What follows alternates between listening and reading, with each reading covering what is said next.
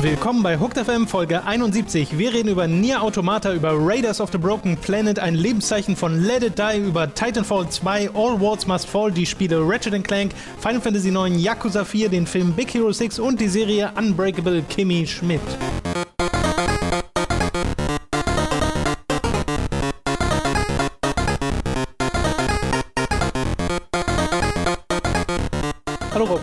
Ich äh, bin sehr froh, dass du dir die Zeit aus deinem geschäftigen Dark Souls 3 Streaming-Alltag genommen hast, um dich mit hier hinzusetzen und ein bisschen über Videospiele zu reden, außerhalb von Dark Ich Souls. plane jetzt gerade, wie ich dich gleich am besten First Try zerlegen kann. Okay, Ich glaube, deine Schwäche ist deine Frisur. Ich glaube, wenn ich dich abrasiere, bist du instant tot. das kann passieren. Wir reden direkt über ein, eine sehr schöne Sache, finde ich. Eine sehr, sehr schöne Sache, nämlich Neues zu Nier Automata. Oh, Da gab es ein Konzert in Japan. Oh. Natürlich nur in Japan. mm, Gäbe es das irgendwo in Europa, wir wären, glaube ich, sofort dabei. mhm, In Japan wird es ein bisschen schwierig, mm. kostentechnisch. Hm. Das war ein Siegwort. Hm. Und das war nicht nur Konzert im Sinne von, okay, hier wird Musik von Nier gespielt und sowas, sondern parallel dazu gab es auch ein paar neue Gameplay-Enthüllungen. Und äh, ja, die ja. sind beredenswert, finde ich, weil man ja abseits dieses ersten Ankündigungstrailers, äh, beziehungsweise des zweiten Ankündigungstrailers, nichts wirklich aus dem Spiel selbst gesehen hat. Und was sie dort gemacht haben, sie haben über das Spiel geredet, auf Japanisch, was wir dann logischerweise nicht verstanden haben, und haben in so einer Art Editor, beziehungsweise im Debug-Modus, Ja. in einem Level gezeigt, wie so das Spiel funktioniert, ein paar Gegner spawnen lassen und sowas. Also es waren keine fertigen Levelabschnitte, die so im Spiel auftauchen, sondern sie sind mit den, dem Hauptcharakter bzw. den Hauptcharakteren durch die Gegend gezogen und haben einfach ein paar Monster platt gemacht und haben ein bisschen gezeigt, wie das Spiel aussieht. Was man da als erstes gesehen hat, war ein Industriegebiet. Also es war alles in, innerhalb des gleichen Industriegebiets, was gezeigt wurde, was schon dem ähnlich sah, was man so ganz am Anfang in diesem Trailer gesehen Genau. hat.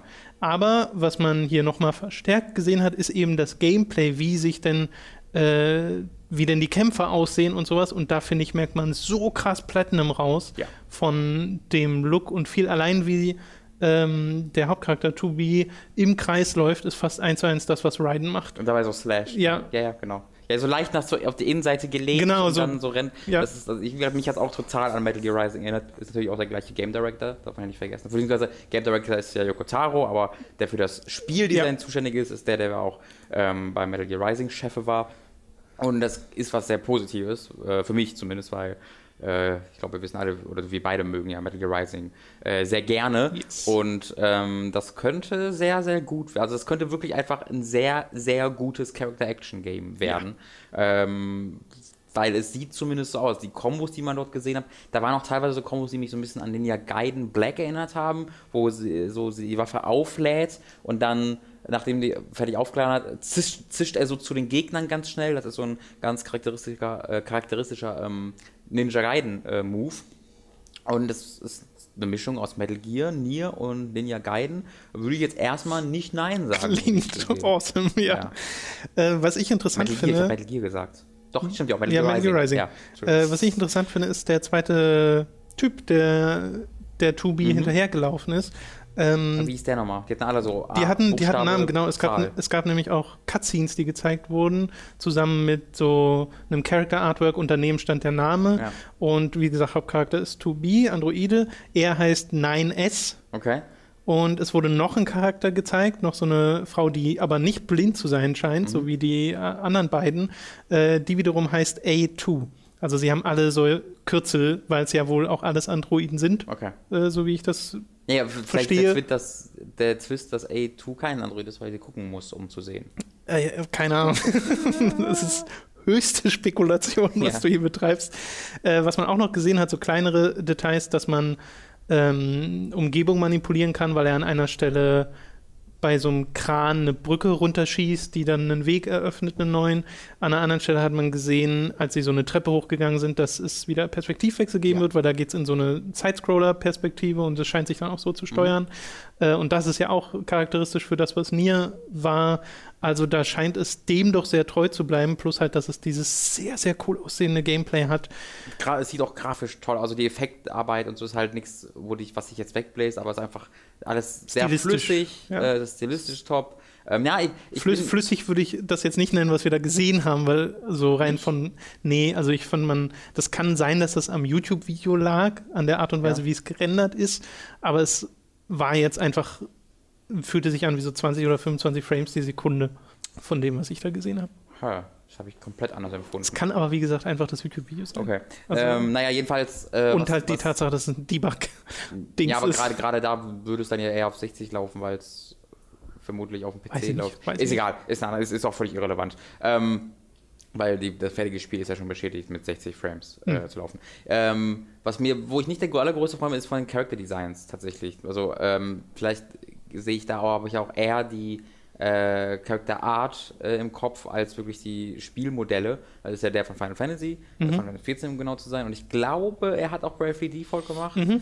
Äh, und das sieht man halt, weil die, ähm, ja, die, die, die, seine gezeichnete Character Art sieht wirklich eins zu eins wie aus, wie die aus Bravely Default aus. Sehr, sehr lange Beine. Die A2 besteht, ich glaube, ich zu 80% aus Schenkeln, aus Oberschenkel. ähm, und halt was sie ja vorher schon gesagt haben, ist, dass sie halt alle schwarze Klamotten tragen und sowas. Das war vorher etwas, aber das erinnert mich gerade einfach vor allen Dingen an Final Fantasy 15, wo man auch eine komplette Charakterriege hat, die mit, äh, die mit schwarzen Klamotten rumläuft und das ist jetzt hier leider ähnlich. Ähm, Charakter, ähm, Charaktere waren nie so wirklich die Stärke von Drakengard oder nie, also Charaktere schon, aber das Aussehen der Charaktere nicht. Mhm. Vor allen Dingen, also bei Nier fand ich auch, dass die Charaktere nie so wirklich toll aussahen. Yona sah immer aus wie das un, also wie, wie das randomste Anime-Girl ever, fand ich. Ja. Keines Design hat man sich halt aus anderen Gründen gemerkt. Ja, genau, aber ja, genau. Das war, das war halt okay, aber wie gesagt, das hat man sich aus anderen Gründen gemerkt. Ähm, Nia mochte ich eigentlich immer noch am liebsten, weil der halt so hässlich ist und so un. Ja, oder unüblich. Emil. Bitte? Emil finde ich auch. Aber Emil finde ich sieht auch aus wie so ein Anime-Junge. Naja. Also prä, Genau. Ja. Nach seiner, natürlich, danach hast du völlig recht. Äh, und das gilt dann auch einem, das ist, glaub, weil das würde ich fast eher schon zu Kreaturendesign zählen. ähm, weil ich meine jetzt, was ich jetzt meine, sind vor allem die normal aussehenden Wie Menschen. Menschen aussehen. Menschen okay. sehen oftmals ein bisschen bla aus bei, ja. In diesen Spielen. Äh, und da habe ich jetzt auch gehofft, dass das vielleicht ein bisschen ein Upgrade ja. erfährt, aber es hat es vermutlich auch, es ist nur immer noch nicht so ganz meins. Okay, also es sind ja drei Charaktere, die wir bisher gesehen haben, die alle diese Androiden-Kürzel haben und vielleicht ist das ja genau der Grund, weil es alle Androiden mhm. sind, werden die alle gleich Klar. gemacht, so dass das tatsächlich storytechnisch aufgegriffen wird. Äh, ich nehme mal stark an, wir werden noch ein paar mehr Leute sehen. Äh, von den Monstern übrigens, die man, oder Monstern, von den Robotern, die mhm. man gesehen hat in, dem, in dieser Demo, war das im Endeffekt das, was wir auch schon aus dem Trailer genau, kannten. Alles Viele die dieser, Emil, diese em, Kopf. genau Emil-Kopf-Roboter, also dieser, dieser Mond, den auch Yokotaro als Maske trägt äh, in letzter Zeit. Ich kann mir auch gut vorstellen, dass es das ist. Von, also nicht die Zweitgegnertypen, aber dass die Designs alle so sind. Roboter mit Emils Kopf. Ähm, weil wenn ich mir halt ja. äh, Nier 1 angucke, das sind alles Shadow-Dinger. Ja. Äh, sowohl einer der größten Schwächen wahrscheinlich von Nier, halt die Gegner-Designs. Ähm, ich würde mir hoffen, dass. Ja, beziehungsweise die Abwechslung der Gegner-Designs. Weil ich finde also find auch die Gegner-Designs selbst, diese einfach irgendwelche schwarzen Formen. Ja, gerade die größeren, die Bossgegner finde ich alle die toll, sind, aber die kleinen sind, sind so ein bisschen. Cool, ja. äh. Aber sie, und dann bluten die so stark und das sieht so weird aus. Also, ja. ähm, ich bin ich, ja, die, die, aber die Boss-Designs sind teilweise echt cool gewesen, das stimmt. Das, das, da bin ich auch mir sicher, dass das hier der Fall sein wird. Mhm. Äh, die Musik wurde live gespielt, da wurden zwei Songs von hochgeladen. Ich finde das Main-Theme ja ziemlich bla äh, von Nier Automata, was halt äh, auf Englisch auch gesungen der Song, wird. Ja. Der Song, der Song. Und es gab, das muss jetzt für, den, für das Spiel selbst noch nichts heißen, weil äh, ist der Theme-Song von Nier ist ja auch auf Englisch gesungen. Also ist, das Songs of Ancients, der auch eine englische Version hat? Jedenfalls einer der Songs hat auch eine englische Version und der wird, glaube ich, auch in einem der, äh, der Credits gespielt. Genauso wie bei Drakengard 3, da gibt es auch Silence is Mine, äh, als das im, das im äh, den Credits läuft, was teils japanisch, teils englisch ist. Ähm, deswegen würde ich mir da jetzt noch nicht drauf schließen, dass der komplette Soundtrack englisch ist, gerade weil auch da bestätigt wurde nochmal, dass Amy Evans wieder dabei ist. Ähm, kommt auf, ist natürlich die Frage, in welcher Form, weil der Theme-Song wird halt zum Beispiel nicht gesungen von Amy Evans, auch der Trailer-Song von der Paris Game Week, wo das erste Reveal war, ist auch nicht von ihr gesungen. Ähm, aber dieser, dieser Song, der bei, der, bei dem ersten Trailer war von der Paris Game Week, der so total an Ghost in the Shell erinnert hat, der wurde auch live da gesungen. Und äh, ich glaube, viele Leute werden das nicht mögen, weil es eine sehr quietschige Stimme ist. Und du musst dir halt vorstellen, dieses, dieses live mhm. ist natürlich sehr anders oder ein bisschen anders als das, was man nach der Produktion, also äh, nach der Postproduktion bekommt, aber hat mir trotzdem mega gut gefallen. Ich liebe diesen Song einfach jetzt schon, der oh, der ist so gut, äh, wie einfach alle ausrasten. Und live fand ich den nochmal genauso gut. Äh, ich freue mich sehr. Man kann auch, es sind mehrere Leute, spiel, äh, mehrere Charaktere spielbar. Auch wichtig, ne? Also, äh, wie ist der Junge? Zu äh, R2? 9S. R2D2? Das ist 2B, 9S und A2 ist die andere Frau. Das wird ein Spaß, sich diesen ja. Namen zu merken. Also 9S ähm, hat ja äh, äh, ist auch ein spielbarer Charakter. Ja. der hat auch genau das gleiche Equip in, diese, in dieser Demo da mhm. an wie äh, To Be, nämlich dieses große Schwert, der schwebende kleine Roboter daneben, ja. das andere Schwert. Ja, das, das wird da wahrscheinlich irgendwie sprechen wird oder ein Charakter ja, ja, wird sein wird oder so. Irgendwas kommt da noch. Äh, das, das, so hat, hat ja angedeutet der Yoko Taro in unserem Interview mit ihm. Ähm, ich, also, boah. Ja, also bei mir hat das die Vorfreude nicht erhöht, sondern eher nochmal bestätigt, ja. einfach äh, von dem, was man da gesehen hat. Und dazu sei ja noch gesagt, das ist ja jetzt kein großer Promo-Reveal international gewesen, mhm. weil das haben die halt da so nebenbei mal gezeigt. Das war ein Stream, von dem du bezahlen musstest, um ihn zu gucken ja, in ja, Japan. Genau, das war für Hardcore-Nier-Fans, genau. was da gemacht wurde.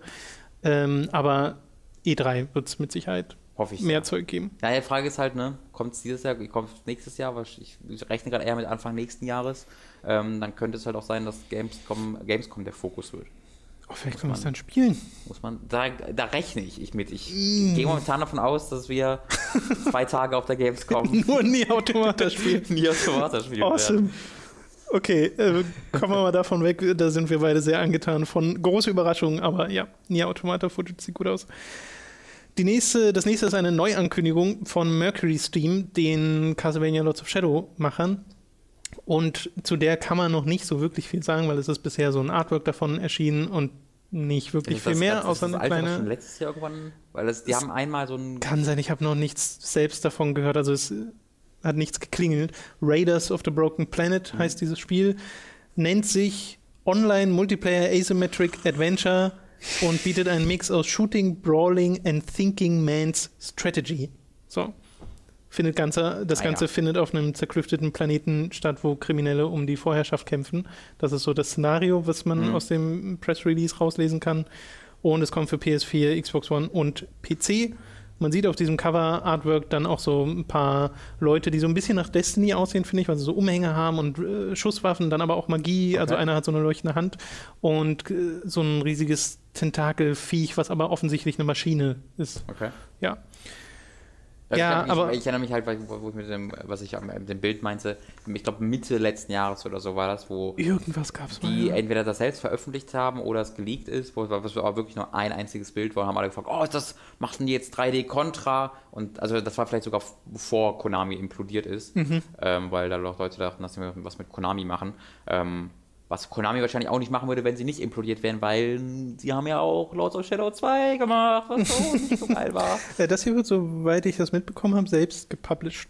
Ich bin sehr überrascht, dass es die noch gibt und dass sie noch ein Spiel mhm. entwickeln, weil das hatte ja auch extreme Probleme während der Entwicklung. Es ist danach so ein, ähm, so ein Artikel erschienen, wo über den Chef des, dieses Unternehmens gesprochen wurde, wie komplett inkompetent er sei und wie viele Leute äh, Lords of Shadow 2 einfach verloren hat und dass das Spiel seine Probleme hat, weil dieser Typ einfach keine Ahnung hatte, was er machen wollte. Ähm, und das waren sehr, sehr negative, negative Nachrichten, die da aus Mercury Stream rauskamen. Und wie gesagt, das Spiel war dann auch nicht besonders gut, äh, ist bei der, bei der Kritik ziemlich krass durchgefallen. Ich persönlich bin jemand, der Lords of Shadow 1 total gerne mag. Ich mag das Spiel wirklich, wirklich gerne. Ich habe, glaube ich, zweimal, zweieinhalb Mal durchgespielt oder so. Ähm, und ich habe mich so mega gefreut auf Lords of Shadow 2. Wirklich, das war. Ja, ich, ich weiß so, noch, wie du den einen Trailer gefeiert hast. Oh, dieser Trailer ist so gut, wo man keine Geräusche, sondern nur diese unfassbar geile Musik. Diese ganze, die Musik war schon im ersten Teil so toll, die ist im zweiten Teil komplett egal dann geworden. Aber dieser Trailer ist so der Hammer. Ähm, und dann haben wir das ja auch auf der Gamescom, oder ich habe es auf der Gamescom gespielt zumindest, für Giga. Und das war dann dieses Intro-Level, ja. wo man gegen diese Typen kämpft, die raufklettert. Das war ebenfalls super cool. Da kam die Musik, während du auf die ja. riesen Roboter geklettert bist. Und es war episch. Und es war aber nur der Prolog, wo man ein bisschen ins Spiel kommt und dann bist du durch eine fucking Stadt graue Stadt gelaufen, Ende. Als Ratte. Oh, oh, diese, und dann, ja, die Stealth-Sektion. oh mein Gott, dieses Spiel ist so auf die Nase gefallen, ist unglaublich. Die Story, eine der Stärken vom ersten Teil, war so scheiße mies, langweilig in diesem Teil. Ach, das war alles so tragisch. Hätten wir das auch noch mal kurz mit reingebracht. Deswegen bin ich sehr überrascht, dass es die noch gibt. Ja. Äh, also ich freut mich natürlich, weil ich glaube, dass da viel Talent ist oder war. Ich weiß nicht. Kann natürlich auch sein, dass es ein komplett anderes Studio mittlerweile jetzt, ne? ist. Ähm, aber ich wünsche keinem Studio, keinem Menschen, dass er seinen Job verliert. Äh, deswegen äh, freue ich mich darauf zu sehen, was sie machen, auch wenn äh, asynchrones Multiplayer jetzt nicht so ganz mein Bier Ja, bei mir ist es auch so, ich lese diese Genrebezeichnung und denke, mh, das ist jetzt nicht auf meinem Radar. Ja. Äh, man kann ich habe den Namen schon wieder vergessen. Raiders of the Lost Ark? Raiders of the Broken Planet. Okay. Äh, man kann sich auf deren Website jetzt schon für die Beta anmelden, falls man es möchte. Und das, soweit ich weiß, nur eine PC-Beta erstmal. Wie sagt wann das losgeht? Ähm, bestimmt, aber ich habe es mir nicht aufgeschrieben. Okay. Apropos ähm, asynchroner, nee, das ist ja gar nicht asynchron, egal. Apropos irgendwelche Multiplayer-Spiele, die uns nicht interessieren. Ich glaube, wir haben beide die äh, Battleborn Beta nicht gespielt. Nur nee. falls ihr darauf wartet. Puh, aber wer, aber wer macht das? Ich weiß nicht, an wen ich gerade diese Nachricht richte. Ich habe also ich höre immer so zweierlei von Battleborn, nämlich auf der einen Seite Leute, die sagen, es ist genau das, was ich erwartet habe, nämlich ein uninteressantes Multiplayer-Spiel. Mhm. Und auf der anderen Seite Leute, die genau das Gegenteil sagen, dass sie sagen, sie wurden überrascht, wie gut dieses Spiel doch tatsächlich ist, obwohl sie es nicht auf dem Radar hatten. Ich glaube, das Überraschtsein ist von den Leuten, die halt gar nicht die es gar nicht auf dem Radar hatten und gar nichts daran erwartet haben. Okay. Und alle, aber ich, also hast du diesen Kontaktartikel auch gesehen? Nee. Also die, die Überschrift war I played the Battleborn Beta and it's fine. okay. Und das, und das lese ich halt die ganze Zeit, immer was Leute spielen und sagen so, ja, war okay, I guess, habe ich gespielt, war, war, war, da, war ein Spiel. ähm, und ich habe mir dann auch nochmal die angeguckt und in der Beta kannst du ja auch schon irgendwie ein Viertel von der Singleplayer-Kampagne spielen. Also sieht halt wirklich aus, eins zu eins wie wie Borderlands, wirklich eins zu eins sieht es so aus, nur halt ohne die, diese etwas geleitetere Singleplayer-Welt, die ja auch schon Open World in Borderlands war, mhm. aber ähm, das ist dann noch mehr auf Wiederholen aus und dass du einfach random Bots bekämpfst. Äh, ach, mm, naja, ich werde ich werd eine Review-Fassung anfragen ähm, und reingucken und dann sagen, war, war okay. Da gehst du aber voreingenommen, das Spiel. Ich gehe in jedes Spiel, jeder geht an jedes Spiel voreingenommen. Nein, objektiv. Boom. Mann. Boom. Ethik im Videospiel. Wir haben gerade über. Du hast gerade gehört, was wir zu Nia Automata gesagt haben. äh, es gibt oder gab erste Lebenszeichen von, oder was heißt erste? Es gab wieder Lebenszeichen von äh, Grasshopper Manufacture, die ja gerade. Animierungszeichen, die ja gerade Let It Die entwickeln. Der ironischste aller Videospielnamen. So. Und Let It Die wurde vor zwei Jahren oder so mal angekündigt als. 14 auch asynchrones Multiplayer-Spiel tatsächlich, äh, Free-to-Play mit Microtransactions. Das ist es auch immer noch. Mhm. Und jetzt gab es ein Video von dem Producer und von Suda51. Ja, gut. Und die haben im Endeffekt gesagt, hey, wir sind noch da. Ja. Es ist immer noch dieses Genre. Hier seht ihr ein paar Szenen und es wird den, den äh, also sie haben nochmal betont, dass es diesen Grasshopper-Stil beibehalten wird äh, und dass man es spielen kann auf der PAX East, was diesen Monat noch ist, soweit okay. ich das äh, mitbekommen habe. Äh, es soll auch noch 2016 erscheinen. Und viel mehr gab es da nicht. Also das heißt aber, dass wir wahrscheinlich Ende diesen Monats erste First-Hand-Gameplay-Eindrücke ja. von diesem Spiel bekommen werden. Und also, ja.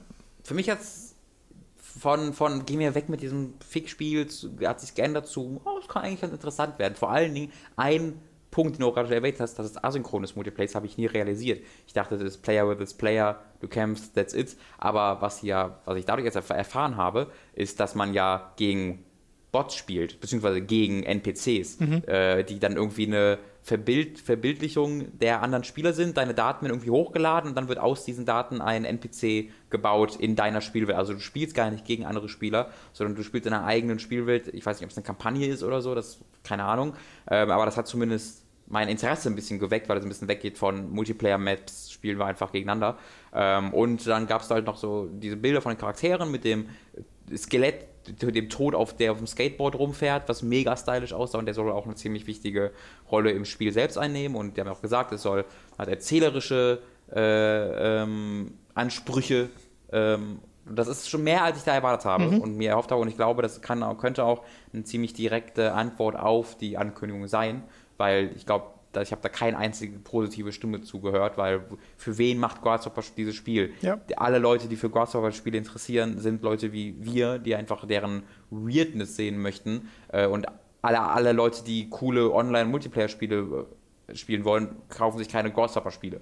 Ja, vor allem, es wird ja einen Grund geben, weshalb da zwei Jahre ja, Funkstille herrschte. Äh, die wurden ja auch gerade erst vor der Datei von Gangho gekauft, die die Publisher sind, was eine äh, Firma ist in Japan, die sich halt auf Online-Multiplayer-Spiele äh, äh, fokussiert und dazu auch noch so Puzzle and Dragon macht, was ja in Japan das Erfolg, so das Minecraft in Japan ist so ziemlich äh, vom Erfolgsmaß her. Ich glaube, ich habe jetzt auf Wikipedia gesehen, 91% ihrer ihres Profits machen sie durch Puzzle and Dragon.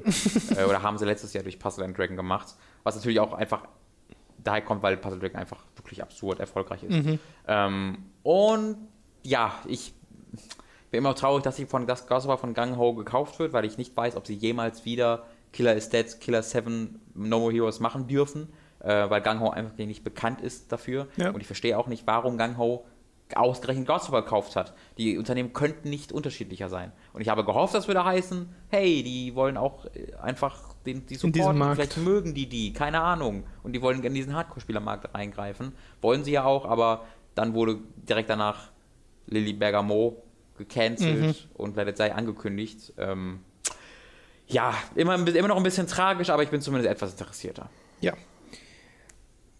Bist du interessiert an Titanfall 2? Mhm. Weil, soweit ich weiß, mochtest du den ersten Teil. Ich mag den sehr gerne. Das ist einer meiner Lieblingsshooter. Da gab es nämlich jetzt einen ersten Teaser-Trailer, mhm. in dem man noch nicht viel sieht. Also ein bisschen, da wird ein bisschen was erzählt und du siehst dann eine dieser, so eine, so eine Kapsel mhm. und davor stampft dann ein Mech sein blitzendes Schwert in den Boden. Und das ist das, was man sieht. Und danach steht da Gameplay Reveal 12. Juni, was äh, die EA-Konferenz mhm. sein dürfte. Mhm. Und da sehen wir dann das erste Mal Titanfall 2 in Action und es ist, und das wusste man ja schon, dieses Mal Multiplattform, PS4, One und PC, ja. was dieser Franchise, wenn es denn noch über Titanfall 2 hinaus eine werden will, sehr gut tun wird. Ja. Weil ich glaube, das war im Nachhinein keine gute Entscheidung, das äh, One exklusiv zu machen, aber das wussten sie ja damals noch nicht, ne? Das stimmt. Äh, ist, ich freue mich da extrem drauf. Ich glaube, ich habe über 50 Stunden äh, mit Titanfall verbracht und das ist ein absolutes Novum mit einem Multiplayer-Spiel äh, bei mir. Einfach weil das einfach spielmechanisch ist das wirklich absolut top und das ist auch einer der Gründe, warum ich an sowas wie Black Ops 3 keine Sekunde Spaß hatte, weil das einfach all das, was mhm. Titanfall macht, kopiert, aber so viel schlechter. Und Titanfall hat halt dieses Parcours im, im, ist im äh, Ego-Modus von Mirror's Edge einfach ganz stark vereinfacht und in einen sehr, sehr, sehr, sehr schnellen Mehrspieler-Modus, äh, Ego-Shooter äh, kopiert, der mit einem Controller trotzdem noch spielbar ist. Das ist ja die Sache. Das Ding ist, das Spiel spielt sich so schnell, dass es eigentlich ein Wunder ist, dass es überhaupt funktioniert auf dem PC, äh, auf dem Controller mit, dieser, äh, mit diesem Parcours. Aber es funktioniert hervorragend und ich habe da eigentlich nochmal Bock nochmal, ich müsste eigentlich nochmal reingucken. Und äh, was ja auch total gut ist bei dem Spiel äh, und generell bei den allermeisten Multiplayer-Spielen dieser Tage, habe ich das Gefühl, ist der äh, Post-Launch-Support gewesen, und zwar der kostenlose. Dieses Spiel hatte leider noch Mac-Packs, die gekauft werden mussten, die dann aber auch mittlerweile komplett kostenlos alle sind. Ähm, aber ganz davon abgesehen hat es wahnsinnig viele kostenlose Upgrades gehabt, wo einfach neue Spielmodi dazu gibt, wo dieses Kartensystem dazugekommen ist. Äh, aber vor allen Dingen eben, so, die haben so einen kompletten Horde-Mode noch nachträglich nachgepatcht, ähm, den ich leider selbst nie gespielt habe. Ähm, einfach weil ne, unsere Situation ist halt, ne, wir haben immer neue Spiele, deswegen ist es schwierig, zu alten Spielen zurückzukehren. Ähm, aber äh, einer der coolsten Shooter, wenn der noch eine Kampagne bekommt, was er bekommen wird mit Titanfall 2, könnte es ganz oben im, im Shooter-Olymp bei mir stehen. Freue ich mich extrem drauf. Ich glaube auch, dass da was richtig, richtig Großes bei rumkommen kann. Vor allem finde ich es recht schön, dass äh, sie sich scheinbar auch ein bisschen Zeit für den zweiten Teil genommen haben mhm. und nicht direkt irgendwie ein Jahr später gibt es Titanfall 2, was im Endeffekt gleiches Spiel mit neuen Maps fertig. Glaube ich auch ein bisschen der von dem, dem Unternehmen ge ge geschuldet, also dem Entwickler äh, Respawn, weil der ist ja echt klein. Das sind, glaube ich, 30 Leute oder so gewesen für den ersten Teil, was wirklich ein extrem kleines Studio ist, äh, worin auch begründet liegt, warum das halt eben ähm, auf Multiplayer konzentriert war, weil es einfach nicht möglich gewesen Ja. wäre, wirklich für die noch eine komplette Kampagne reinzubauen. Ähm, und ich weiß jetzt nicht, wie, wie sehr die gewachsen sind. Ich weiß auch nicht, ob diese 30 akkurat ist, ob sie eher 40 oder 50 waren. Jedenfalls waren sie relativ klein.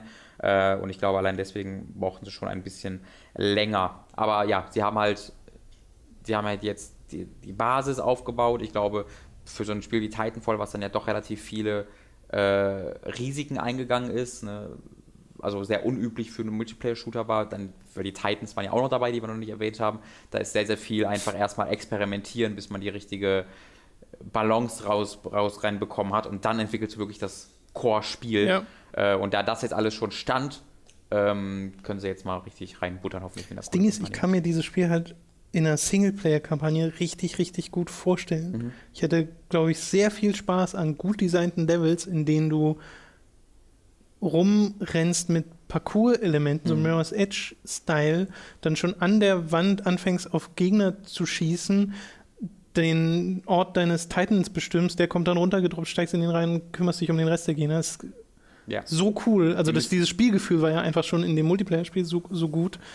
Äh, würde ich mir tatsächlich wünschen. Dann Ich glaube, die Herausforderung ist da, die richtige Balance aus äh, Freiheit und halt äh, geskriptetem äh, zu Mhm. finden, äh, weil ja eben ein großer Teil der Faszination von Titanfall ist, dass du einfach überall hin kannst oder fast Jederzeit, überall jederzeit. Äh, und dann halt Arenen zu bauen, die diese Vertikalität ermöglichen, Ja. ohne aber einfach nur random Arenen zu sein, äh, was ja ein bisschen bei Black Ops 3 der Fall war, wo du einfach in eine große Kampfarena nach der anderen gestiegen bist, ohne irgendwelche Besonderheiten. Ähm, und ich glaube, da muss man halt die Balance finden, dass man trotzdem noch einen coolen, inszenierten Singleplayer-Modus bekommt, aber der nicht so sehr inszeniert ist, dass du einfach, dass du die ganze Freiheit, dass du dir Freiheit beraubt wirst und nur noch sagen kannst, okay, jetzt benutzt du einen Titan, jetzt rennst du rum. Äh, das muss Ja. schon, da muss ich schon die Freiheit haben, das machen zu können. Wobei ich mir da schon missionsbasiertes Gameplay vorstellen kann in Armored Core von From Software. Das ist ja ganz strikt in Missionen Mhm. eingeteilt, was ich da nach so vielen Teilen, die es in dieser Reihe gibt, äh, beim, bei dem vierten, den ich zuletzt für From Software to Souls gespielt habe, nicht so toll fand, Ja. vor allem weil einfach viele Missionen ein bisschen bla sind. Aber äh, selbst das würde mir, glaube ich, Spaß machen. Einfach verschiedene Spielsituationen, in denen du dann die Freiheit hast, so vorzugehen, wie du willst. Mhm. Aber du hast halt ganz viele Szenarien sozusagen. Okay. Kann ich mir nicht vorstellen, dass sie das machen. Ich glaube eher, das wird so Call of Duty-Style, Ja. wo ich ein bisschen Angst hätte. Aber ja, ja, mal gucken. Ja, ich meine, Ich habe schon lange keine Call of Duty-Kampagne mehr gespielt. durch, durch sein Szenario ist es halt total, also die Epik wäre da sehr, wäre da nicht irgendwie unpassend, weil ich meine, eines der grundsätzlichsten Spielmechaniken ist halt, dass du einen Knopf drückst und gigantischer Titan Titan fällt runter. aus dem Weltall abgeschossen. Titanfall. Und das ist halt an sich schon das Epischste, was passieren Ja. kann. Äh, deswegen kann man da, glaube ich, ohne jetzt wirklich viel irgendwie Weltkrieg zu machen, einfach so schon sehr epische Ja. Situationen entstehen lassen, einfach durch die grundsätzlichen Spielmechaniken. Aber ja, ich hoffe auch, also das, das müsste vielleicht sich eher an die früheren Call of Duties ein bisschen richten, so Call of Duty 2, was dann ab und zu schon so ein bisschen freiere Arenen auch Hm. hatte, anstatt an die neueren, wo die halt sehr geleitet sind. Ähm, oder gar nicht an Call of Duty. Geht natürlich auch. Mal gucken. Wie gesagt, 12. Juni haben sie ja ganz eindeutig gesagt, Mhm. wann es da losgeht.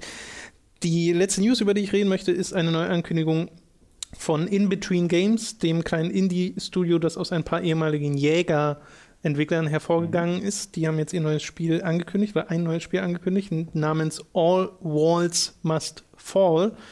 Und das ist, also sie beschreiben es selbst als XCOM meets Braid und haben dazu so eine ganz kleine Prototyp-Gameplay-Szene gezeigt, die äh, wirklich noch frühes, früh, frühes Gameplay quasi ist äh, und einfach nur zeigen soll, was sie da vorhaben mit Ja. diesem Spiel. Und man hat so diese ganz klassische XCOM-Perspektive, ISO-Perspektive, äh, hast so eine nächtliche Club-Szene, wie ein Typ in einen Raum reingeht, Dort sind zwei Leute drin, die sagen, hey, das ist äh, Privatbereich, kein Eintritt und erschießen ihn sofort. Und danach drehen sie die Zeit Das zurück. ist das oft in Clubs. Genau.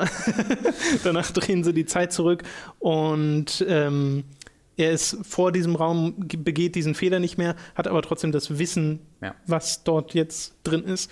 Und da, glaube ich, versteht man dann sofort, ah, okay, das meinen sie mit XCOM meets Braid. Und äh, sie beschreiben es weiterhin, Moment, als Tech Noir Tactics Game. Ich glaube, war nicht auch so der Urspr- Die hatten einen Namensvote äh, auf ihrem Twitter-Account, wo man voten konnte, was für Namen die da haben sollte. War das Tech Noir Tactics Game? äh, und es war irgendwas, äh, Tech, Tech Noir Tactics, war, glaube ich, tatsächlich so. ein Name. Ich glaube, es war einer der Namen. Dann gab es noch Mhm. irgendwie Love Shoot Repeat oder Love Mhm. Die Repeat oder sowas. Aber ich habe tatsächlich da auch für All Walls Must Fall, also wenn das, ich glaube, ich habe dafür gewotet. Ich glaube, Genau. das, war, ich glaube, das war eine Option. All Walls Must Fall. ähm, weil ich den Namen auch ganz, ganz schön finde. Und ich mag das Setting halt sehr gern. Genau, das Setting ist nämlich äh, das Jahr 2089 und Berlin. Und sie haben ganz bewusst gesagt, wir wollen mal Berlin machen, weil wir das Gefühl hatten, dass das in Videospielen noch nicht akkurat repräsentiert wurde. Sie Äh, sitzen ja auch hier in Berlin, kann man dazu sagen. Genau. Äh, es äh, spielt in einem Szenario, in dem der Kalte Krieg nie geendet hat. Das Ziel der eigenen Agentengruppe Gruppe soll es sein, nukleare Zerstörung aufzuhalten und äh, halt die Mauer niederzureißen. Und dieser Titel, den sie haben, All Walls Must Fall, bezieht sich nicht nur darauf, dass es im Spiel halt immer noch die Berliner Mauer gibt, die dort schon seit über 100 Jahren steht, sondern auch spielerisch äh, repräsentiert es, dass man äh, zerstörbare Umgebung hat, weil sie wollen es so machen, dass die Umgebung wirklich komplett einreißbar ist. Wie sich das am Ende auswirkt, das äh, sehen wir ja dann noch. Und es wurden auch noch in diesem, sie haben quasi auf ihrem Blog ein Interview mit sich selbst geführt und so ein paar Fragen gestellt, um äh, Informationen über das Spiel rauszubekommen und nennen dort auch nochmal Klassiker, die wahrscheinlich als Inspirationsquellen dienten, wie Syndicate, Fallout, Planescape, so in diesem Rahmen sind, äh, soll dieses neue Spiel sein, weil sie halt auch sagen, sie sind kein AAA-Entwickler, sind Indie-Studio und können eben nicht jetzt ein mega 3D-Action-Hyper-Ding machen, sondern machen dann halt so ein ISO-Top-Down-Ding, was, glaube ich, im aktuellen Spielindustrieklima auch total gut angenommen werden kann, wenn du dir anschaust, wie viel Erfolg so Sachen wie Shadowrun oder Pillars of Eternity Ich machen. wollte auch gerade Shadowrun erwähnen, weil gab es da nicht auch eine Add-on, wo man in Berlin unterwegs war? War das so? Das weiß ich nicht. Das, Das weiß ich wirklich nicht. Ich glaube, da war man in Berlin unterwegs. Äh, bin ich mir nicht gerade auch nicht ganz sicher. Muss man dazu sagen, ist noch relativ früh in Entwicklung. Also man sieht man auch, diese Prototyp-Video ist wirklich sehr, sehr Prototyp, wo Animationen nicht drin sind und sowas. Sie sagen, seit sechs Ähm, Monaten sitzen sie. Genau, also dran. noch sehr, sehr neu tatsächlich. Äh, ich bin nie der allergrößte Freund, wenn Spiele so früh entwickelt werden, äh, aber diese in, der- in der Indie-Szene gibt es da eigentlich wenig Gründe, warum man es nicht tun sollte. Mhm. Ähm, äh, einfach, ich, ich sehe halt immer die Gefahr, dass dann irgendwann die Entwicklung doch ein bisschen länger dauert und dann hat man es angekündigt, dann vergisst wieder jeder und ha, ha, ha. Aber egal. Ich mag halt, wie ambitioniert das Spielkonzept ist. Zu sagen, Ja. wir nehmen XCOM und machen da jetzt Zeitreise mit rein. Okay, bin ich sehr gespannt, wie Klingt das äh, sich am Ende spielen wird. XCOM Soll, meets Quantum Break. soll aber auch erst 2017 rauskommen. Muss man sich also noch ein bisschen gedulden. Okay, wir kommen zu den Spielen. wäre aber auch weird, wenn es jetzt sechs Monate Das, das stimmt allerdings. Äh, Wir kommen zu den Spielen, die wir diese Woche gespielt haben. Robin hat natürlich sehr viel Dark Souls 3 gespielt, aber wir haben uns schon vor dem Podcast geeinigt, dass wir da erst danach drüber reden, wenn du dann auch wirklich durch bist. Dann könnte man, kann ich mir sehr gut vorstellen, wieder einen eigenen Podcast dazu machen, wo man sich vielleicht auch mal wieder Leute holt, weil ich weiß, dass der Tobi auch Mhm. gerade sehr äh, begeistert dieses Spiel zockt. Ähm, und so von unserem letzten Bloodborne-Podcast ausgehend gefällt euch das ja auch, wenn wir etwas länger über dieses eine Spiel Etwas reden. länger. Ja, dreieinhalb Stunden oder so. Vielleicht, vielleicht noch erwähnenswert, also Tom hat, hat ja hier, wenn ihr auf Hooked unterwegs seid, seht ihr das ja sehr wahrscheinlich sein, ähm, seine äh, Tagebücher, die halt äh, kondensiert sind und äh, vorproduziert und äh, ne, wo er sich halt Notizen genommen hat und das dann halt erklärt und ich mache dann gerade währenddessen meinen Livestream, wo ich einfach alles mache und nichts vorproduziere. Äh, falls ihr das noch nicht gesehen habt, äh, da, der ging jetzt schon so 15 bis 18 Stunden. Der wird dann die nächsten Wochen bis Monate bis Jahre äh, auch auf Times 3 erscheinen in 10 Minuten Sektion. Ja, äh, nein, wir veröffentlichen es wohl so als zwei, als zwei Stunden äh, Episoden auf Time to 3 dann. Äh, aber wenn ihr da weiter am Ball bleiben wollt, schaut einfach mal auf Twitter. Äh, folgt mal bei mir, silentbob-g, als auch hooked wie immer. Und da informieren wir euch immer so Genau. m- möglichst früh, aber manchmal eben auch erst eine Stunde vorher, weil ich das dann auch oftmals nicht weiß, wann ich wirklich loslege. Äh, wenn dieser Stream dann losgeht, live, macht das ja nochmal extra viel Spaß, sich über mich aufzuregen, weil ich diesen einen Hebel nicht finde. Es gibt ja auch Was momentan. die kein Hebel war. Es gab gar keinen Hebel. Es- es gibt ich habe ja- einen Hebel gesucht. Es gibt ja auch momentan die Möglichkeit, äh, das schon nachzuholen, indem man die Twitch-Aufzeichnung Genau. sich anschaut. Da habt ihr inzwischen ja auch diese Chat-Wiederholungen Mhm. mit drin. Das heißt, so ein bisschen Live-Feeling bekommt ihr da auch. Die wird es dann halt auch äh, geben in den Videos, die wir veröffentlichen. Aber äh, ja, müsst ihr euch quasi entscheiden. Entweder ihr macht es jetzt schon auf Twitch oder ihr schaut dann diese restaurierte, in Anführungszeichen, Variante, die wir äh, auf Time to Die Ja, auf veröffentlichen. Twitch ist halt die ersten, sind halt die ersten sechs Stunden schwierig, weil es extrem krass ruckelt, da nicht Ja. abschrecken von lassen. Das wird aber bei Time to 3 nicht der Fall sein. Ähm, mit der Fa die Facecam ruckelt, also wir, um es zu erklären, wir nehmen die Kamera-Footage nicht auf der Kamera selbst auf, sondern wir äh, nehmen einfach dann, wir exportieren. Ich würde die das nicht erklären. kurz. Ich finde das, wie über, oh, das ist jetzt unangenehm. Nee, es das ist einfach so, so kompliziert. Ja, ich finde es aber deswegen finde ich ja so lustig. Wir äh, exportieren den Livestream, die Livestream-Aufnahme zu YouTube, laden die dann von YouTube herunter, croppen die dann, sodass wir nur noch den Kameraausschnitt haben und den machen wir dann auf die Spiele-Footage, die wir separat aufgenommen haben. Das stimmt aber nicht ganz. Da hast du es dann falsch gemacht, weil du musst nicht die Twitch-Aufnahme exportieren. Du kannst einfach das, was OBS aufnimmt, in den YouTube-Upload schmeißen. Okay. So. Wir machen das nicht so, wie ich gesagt habe, wie ich es gemacht habe. Aber im Wesentlichen, Tage. im Wesentlichen ist es halt so, das, was ihr auf Twitch seht, ist das, woher wir die Facecam nehmen. Genau. Und alles andere nehmen wir aber separat auf. Das Genau. heißt, das Gameplay nehmen wir separat auf über Elgato, was heißt, dass das in höherer Qualität und vor allem dann, falls es Ruckler gibt, eben auch ohne diese Ruckler bei uns Mhm. in der Aufzeichnung dann drin ist. Den Chat nehmen wir separat auf, das gibt es keine Ruckler. Ähm, Der Chat, ruckelt- doch, der Chat ruckelt immer das ziemlich. Ja, stimmt, es kommt immer so staccato-mäßig. Ne? Äh, deswegen muss ich gucken, ob ich, äh, ob ich die äh, Facecam dann trotzdem reinmache, obwohl sie halt sehr stark ruckelt, äh, oder ob mich das zu sehr stört und ich sie rausnehme. Ähm, das wird dann wahrscheinlich halt mit Chat und Facecam äh, größtenteils sein, und wie gesagt, die ersten sechs Stunden vielleicht ohne Facecam. Mal äh, gucken, seht ihr dann auf Time 3. Weil ich mal Okay. erwähnt habe, weiß noch keiner. So, jetzt kommen wir wirklich zu den Spielen, die wir diese Woche gespielt haben. Ich habe Ratchet Clank durchgespielt, das neue. Aber ist durch. Äh, ich bin durch, genau, gestern durchgespielt und äh, hatte sehr viel Spaß mit dem Ding. Ist ein sehr klassisches Ratchet Clank, ist einfach genau das, was man sich von einem Ratchet Clank Spiel erwartet, in unfassbar hübsch. Ja. mein Gott, ist das ein gut aussehendes Spiel. Äh, das ist wirklich grafisch der Hammer. Es läuft halt in 30 Frames die Sekunde, äh, wo ich am Anfang dachte, okay, das ist gerade ungewöhnlich, nachdem ich zuletzt diese Art der Plattformer immer in den HD-Versionen Ja. der PS2 äh, Dinger gespielt Mhm. haben, die immer in 60 Frames die Sekunde liefen. Die PS2-Varianten von Ratchet Clank liefen tatsächlich auch schon mit 60 Frames. Das ist das erste Ratchet Achso, die Origi ja. Das ist das erste Ratchet Clank, was nicht mit 60 Frames Hm. läuft. Ne, Tools of Destruction lief das mit 60 Ah, die Frames? PS3-Spiele weiß Die ich nicht. Also PS3-Spiele die liefen, glaube ich. PS2-Spiele Ja, okay. 60 Frames. Entschuldigung. Ähm, aber ich glaube schon, weil ich weiß, also ich kann es jetzt nicht sicher sagen, ich weiß es nicht davon in PS3-Version, aber ich weiß, dass die Community ziemlich war, wie also mit 30 Frames. Aber es kann auch einfach daran Okay. liegen, dass einfach heutzutage jeder sagt dann, oh, 30 Frames. Also das Ding ist aber, wenn in dem Spiel mal es so richtig abgeht, und ich meine so richtig Mhm. abgeht, und du mit drei Waffen, die ja aufeinander teilweise reagieren, es gibt ja die zum Beispiel die Disco-Kugel aus einem der vorherigen Teilen, die Monster zum Tanzen Mhm. äh, zwingt und das quasi stunt sie und sie nehmen dann mehr Schaden, dann wechselst du auf eine andere Waffe, lässt zum Beispiel mit dem Glove of Doom ist es, glaube ich, so kleine Roboter los, die dann auf die Gegner stürmen, wechselst dann nochmal die Waffe und fängst dann an mit dem Pixelizer, Mm, die super. Gegner, was quasi eine Shotgun ist, die Gegner in 8-Bit äh, Klumpen. Pixelklumpen verwandelt.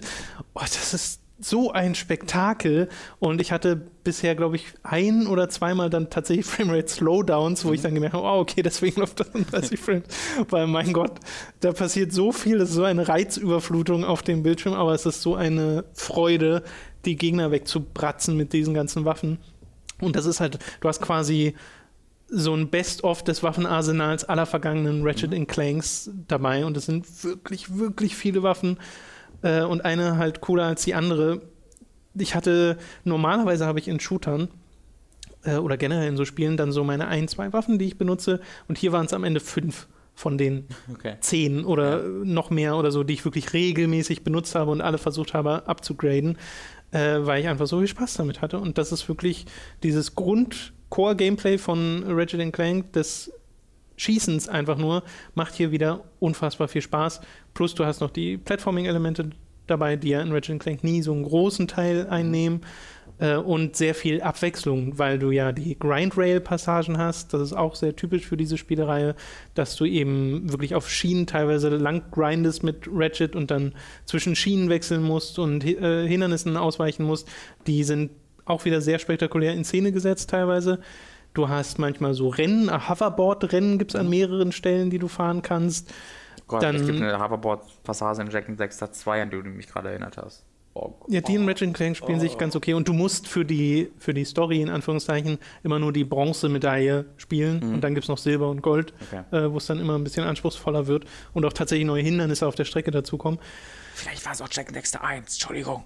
Ich, ich weiß es auch nicht mehr so, äh, so richtig. Und Clank-Passagen gibt es da noch, wo du nur mit Clank unterwegs bist, dem kleinen Roboter. Das sind dann kleine, Über Dexter Jack Dexter. kleine Puzzle-Passagen. Sehr gut, guter Einwand. Ja, ja. Kleine Puzzle-Passagen, die nett sind, aber alle so wenig anspruchsvoll, dass ich dachte, okay, das ist gerade so ein bisschen Abwechslung der Abwechslung willen oder so. Kurze Frage dazu. Eine meiner liebsten Dinge in Videospielen oder Fiktion allgemein ist, wenn man in kleiner Form in großen Gegenden unterwegs. ist. Das heißt, du bist meinetwegen äh, grundsätzlich wie das Mr. Mosquito gemacht hast. Du bist als kleines Vieh in einer für dich eigentlich normalen Umgebung, die dann aber riesig wirkt. Naja, das ist es nicht, weil so klein ist ja Clank auch nicht.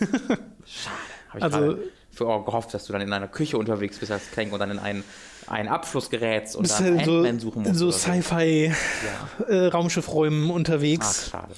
Äh, ja, die Rätsel fand ich jetzt, wie gesagt, sie sind nicht furchtbar oder sowas und steuern sich halt sehr flink, weil einfach die Steuerung auf dem Punkt ist in diesem Spiel. Responsive? Ähm, genau, Flink, oh, nicht schlecht. sehr direkt. Äh, aber äh, ich verstehe nicht ganz, wie sie verteilt sind, weil du im letzten Viertel des Spiels so mal zwei oder drei dieser Clank-Passagen hintereinander hast und dann aber die Hälfte des Spiels davon nicht. Also warum das nicht so ein bisschen besser verteilt wurde auf das gesamte Spiel, das, das ist nur so ein kleines Ding. Und was ich auch überhaupt nicht mochte, sind die äh, Tür-Heck- Puzzles, die es gibt, weil du manchmal so Lichtstrahlen in die richtige Position bringen musst, um eine Tür die aufzuhacken. Fen an, an Fenstern an Mirrorn entlang oder wie? Wie bei Prince of Persia? Nee, nee, nee, es ist einfach, du guckst auf so einen 2D extra Puzzle, Puzzle-Bildschirm und hast dann so, so verschiedene Kreise, die du drehen musst, die Okay. ineinander Okay, verworren ja. sind und dann blockiert der eine Kreis Ja, ja. den Lichtstrahl vom anderen Kreis und sowas. Und da dachte ich mir einfach nur, boah, da sind auch am Ende irgendwie fünf hintereinander und bei einem habe ich so lange gesessen und es gibt die ganze Zeit einen Auto-Hack-Button, wo dir dann Ja, aber stimmt. gesagt wird, Ja. kriegst keine Bolts dafür, also keine, keine Währung, äh, Ingame-Währung, Bolts hat er gerade gesagt, äh, nicht Bolts. Ja, also halt Schrauben. Ja. Äh, und du kriegst auch keine Trophies oder sowas. Irgendwas hat es noch eingeschränkt. Und da dachte ich mir dann, nee, ich habe die bisher alle gemacht. Ich werde jetzt nicht bei dem einen das drücken und dann habe ich es aber noch rausgefunden. Äh, ja, da habe ich mich aber gefragt, warum man sowas in ein doch recht flinkes, schnelles Spiel einbaut, weil das ja den Spielfluss einfach komplett Mhm. zum Halt bringt und was ganz anderes ist, als ob du das Spiel pausierst und auf deinem Handy ein Puzzlespiel Witness anfängst startest. zu spielen. du Witness auf deinem Handy. und dann wieder zum Spiel zurückkehrst, äh, verstehe ich nicht so ganz. Was mir auch noch aufgefallen ist, die Zwischensequenzen, die unfassbar gut aussehen, noch mal besser als das Spiel selbst. Also das sind wirklich, da habe ich mich gefragt, sind das einfach nur Szenen aus dem Film, Gibt's. der rauskommt? Ja, das ist mal so, mal so. Also eigentlich müsstest du drei Grafik, äh, drei Grafiklevel haben. Es gibt einmal Szenen, die aus dem Film kommen, dann gibt es Cutscenes, die in Spielegrafik sind, immer ein bisschen besser als Spielegrafik und dann gibt es Spielegrafik. Okay. Weil die, dass das Filmsequenzen sind, merkt man total. Weil Okay. die Schnittstellen, wo die Filmsequenz anfängt und wo sie aufhört und wo dann das Spiel weitergeht, sind so abrupt teilweise, dass ich mich frage, wer hat das denn, wer hat denn da gesorgt, dass das zusammenkommt? Okay. Also da wurde, weiß nicht, da fehlt immer so ein Stück dazwischen, wo ich mir denke, das ist jetzt die, dieser flüssige Übergang zwischen Filmsequenz und Spiel fehlt. Äh, und das fällt einfach auf. Ähm, wie ist das? Ist da so sehen die Charaktere im Film genauso gut aus wie im Spiel, so wie bei ähm, Quantum Break? Bekommen sie das gut hin, dass die Menschen im Spiel genauso gut aussehen wie im Film? Also das wirkt alles wie aus einem Guss im Endeffekt. Du merkst zwar, dass das grafisch natürlich in den in diesen vorgerenderten Zwischensequenzen noch mal eine ganze Ecke krasser ist, weil es halt du noch weniger Kanten hast und so, beziehungsweise gar keine. Es sieht halt aus wie ein Alles, alles ist rund. 3D-Animationsfilm, Es gibt keine Vierecke mehr in dieser Welt. Oh nein! aber Gegenteil von Quantum Break. äh, ja, vom Spiel selbst war ich sehr angetan. Es ist halt wirklich nichts Neues, so wenn ihr Ratchet Clank irgendwie Aber das will ich auch nicht. Ich will genau das haben. Genau, ich finde das auch okay, weil es das so lange nicht mehr gab. Ja. Und äh, ja, Sly 4, das, aber auch zwei Jahre. Das, das Ding ist halt, wenn ihr irgendwie schon euch dachtet bei Tools of Destruction oder Crack in Time, oh Oder nee, Crash ich habe jetzt so viel Ratchet Clank gespielt, Oder ich glaube, Nexus. ich glaube, ja, oder ja, es gab danach immer noch welche. Ich habe jetzt so viel Ratchet Clank gespielt, mir reicht es erstmal. Äh, dann ist das, glaube ich, kein so krasses Ding für euch. Wenn ihr aber einfach mal wieder Bock habt auf so ein, so ein PS2-Spiel in mega hübsch, Ja. Äh, im Endeffekt aus dieser Generation, weil diese Art von Spiel gibt es heute einfach nicht mehr, vor allem nicht eins, was so gut aussieht. Und was zu meiner Überraschung gerade mal das stimmt nicht so- 35 das Euro kostet. Ganz, ne? Weil es gab jetzt, es gab ja, also Sony gibt sich ja schon Mühe, das am, am, selbst am Leben zu halten, weil es kam ja Neck. Ich, Wow. rede, ich rede nicht von Qualität, ich rede nur vom Genre. Äh, und dann gab es halt Sly 4 äh, und dann kam zum Beispiel Clang. Also da haben sie eigentlich fast jährlich so ein Spiel rausgehauen. Äh, und dann kommt ja hoffentlich dieses Jahr oder Anfang nächstes Jahr auch noch Ukulele, Jelele, Ukulele. was auch immer. Äh, also es ist natürlich nicht in Ansatzweise in der Form, wie es früher war, aber es, es gibt, ich habe schon das Gefühl, es gibt mehr als früher.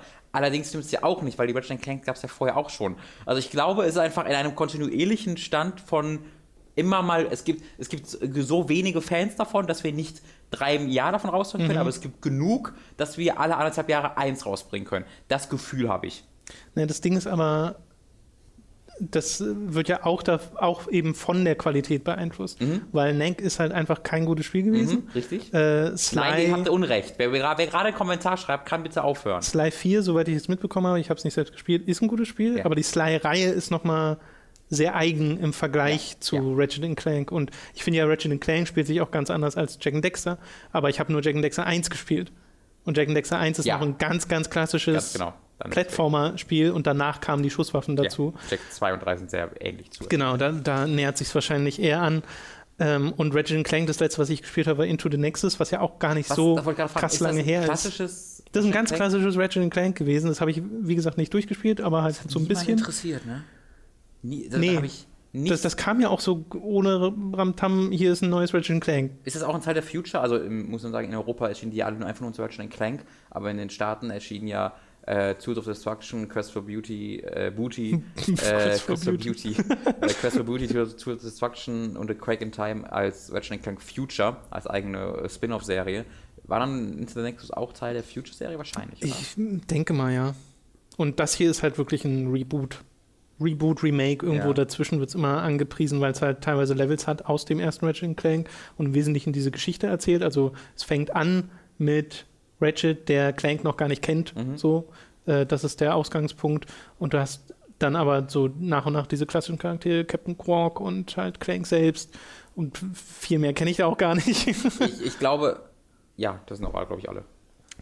Ja. Also ich, ich glaube, man kann Ja. ganz gut beschreiben, dass man im Endeffekt immer so, oder nicht immer, weil ich kenne jetzt natürlich nicht das ganze Spiel, aber von dem, was ich gesehen habe, scheint mir so, als ob man das im Endeffekt die gleichen Ziele hat und das gleiche erreichen will, aber man erreicht diese Ziele anders als im ersten Teil. Ich habe halt den ganzen am Anfang gesehen, im ersten Teil äh, stürzt halt einfach Klänge auf den Planeten und Ratchet sagt, oh, das ist ein Roboter, den nehme ich mit, Ende. Während es ja jetzt, glaube ich, im Remake, im Sequel, Prequel, irgendwas ist so, dass ähm, Ratchet Clank am abstürzen ist oder sowas und du ihn retten musst, bevor irgendwie das Raumschiff explodiert oder sowas. Da war doch irgendwas, zumindest in der, in der Cutscene. Hm. Ja, ja. Deswegen, also, es, es passiert im Grunde ähnliche Sachen im Endeffekt, aber wie sie passieren, das wurde halt ein bisschen Genau. aktualisiert. Und ja, ich bin da voll, ich werde mir da auch, werde ich auch noch unbedingt spielen müssen. Vielleicht müssen wir da mal äh, die Arbeits-PS4 als die, deine Haupt-PS4 einstellen für Damit eine Woche, hier spielen damit ich es hier spielen kann. Ähm, weil für mich ist das einfach so ein Ding, ich habe Bock auf einen richtig geilen Grafikporno. Mehr nicht. Also, ne, sowas, das, das ist, wofür ich auch Rise gespielt habe. Äh, und äh, natürlich, es hat halt schon ein Klang dann dazu auch noch die toll, äh, toll spielerischen Stärken, ähm, die bei mir schon gegriffen haben. Ich habe ja Tools of Destruction habe ich durchgespielt, ich glaube, und Quest for Beauty auch. Ähm, aber ist mir jetzt nicht wahnsinnig krass im Kopf geblieben, tatsächlich. Mehr als die zwei habe ich auch nicht durchgespielt. Ich habe aber Crack in Time und Into the Nexus halt noch intensiver gespielt, Ja. aber halt nicht durch. Und ähm, auf der PS2 gar nicht. Also da kannte ich es noch gar Ich nicht. habe mir da die HD Collection gekauft von Ratchet Clank 1 bis 3, äh, aber kurz danach wurde halt dann der Teil angekündigt, deswegen Mhm. habe ich die dann nie gespielt, ähm, weil ich dann mir dachte, nee, komm, dann den ersten Teil jetzt spielen, dann nochmal, das ist ja auch ein bisschen blöd, versaust du dir ja auch ein bisschen. Deswegen, ich möchte einfach weggeblasen werden von diesem spielbaren Animationsfilm und äh, ein bisschen und dann, sobald das Spiel selbst nicht schlecht ist, bin ich ja schon Ja, ja. zufrieden mit. Also äh, gerade dieses Rumgeballer mit diesen absurden Waffen ist so eine kindliche Freude, weil halt alles so krass kaputt geht. Und dann hast du eben einen ganzen Raum vor dir und diese Situation hatte ich wirklich mehrmals. Ich habe so einen ganzen Raum geleert von Gegnern und dann liegt der ganze Boden voll mit diesen kleinen Schrauben mhm. und du gehst dann da durch und sie fangen alle an, auf dich zuzuschweben ja. und du absorbierst oh. sie. Das ist so befriedigend. Ähm, was ich noch nicht so gut finde, ist der letzte Bossgegner, den fand ich ein bisschen nervig. Ey, die Quantum Break-Parallelen äh, sind absurd in diesem Spiel. Äh, und noch irgendwas. Achso, ich wollte nochmal betonen, wie gesagt, äh, es hat mich richtig überrascht, das Spiel kostet nur 35 Euro. Ja. Im PlayStation Store. Es ist, ist auch äh, gar nicht, ist kein 4-Stunden-Spiel. Nee, oder? ich habe über 10 Stunden gebraucht. Ja. Um einmal durchzuspielen und habe jetzt noch ein paar optionale Ziele offen, mhm. weil du musst dir vorstellen, es ist so in Planeten eingeteilt. Also du kannst äh, dann anwählen, welchen Planeten du mhm. anfliegst, entweder den neuen, um die Story voranzubringen, oder du machst Side-Missions auf den alten. Und ich habe jetzt nicht alle gemacht, ich habe viele Ach. gemacht, aber nicht alle. Äh, deswegen schätze ich mal, dass es nicht weit über irgendwie 15 Stunden hinausgeht, was ja. man äh, dann so reinstecken kann in dieses Spiel. Aber das ist, finde ich, vor allem für den Preis und dafür, dass das so aussieht, wie es aussieht, äh, top. Wirklich. Äh, vielleicht ist die allerbeste Idee gewesen, das am gleichen Tag wie Dark Souls 3 zu veröffentlichen. Aber ich meine, es kommt auch Uncharted, äh, irgendwann muss er ja rausgehauen. Ja, ja. Und der Kinofilm kommt dann auch irgendwann mal. Ja, das, das ist immer noch so weird. Alles. Ja, ich verstehe Wir brauchen Cutscenes. Ja, weiß ich nicht. Lass doch einfach noch die Cutscenes machen. Lass doch die Cutscenes fürs Spiel machen und dann machen wir dazwischen jeder Cutscene noch 10 Minuten Filmmaterial, dann haben wir einen Film, I guess. Okay. Aber kenne ich dann jetzt die Geschichte vom Film quasi? Ja. Ja. Das ist sehr komisch. Sehr, sehr komisch. Gut, so viel zu neuen Spielen, über die wir reden. Jetzt reden wir über ein paar ältere Spiele. Nämlich zum einen hast du Yakuza 4 gespielt. Mhm. Äh, Spiele ich jetzt schon länger äh, wieder, weil ich habe ja bereits über Yakuza Yakuza, es tut mir so leid. Yakuza 3, äh, war das Mitte letzten Jahres oder so, ist schon ein bisschen her, äh, habe ich ja darüber gesprochen. Da habe ich das erste Mal in die Serie reingeguckt und war sehr begeistert. Eine Mischung aus Metal Gear Solid, das, was ich von Shenmue höre, äh, und halt so einem Beat'em Up wie äh, einem 3D äh, Street of Rage oder so. Was für ein aktuelles Spiel wäre das? Ich kenne auch Freedom Fighters auf der PlayStation 1. Äh, nee, nicht Freedom Fighters, das ist was ganz anderes. Fighting Force äh, auf der PlayStation 1.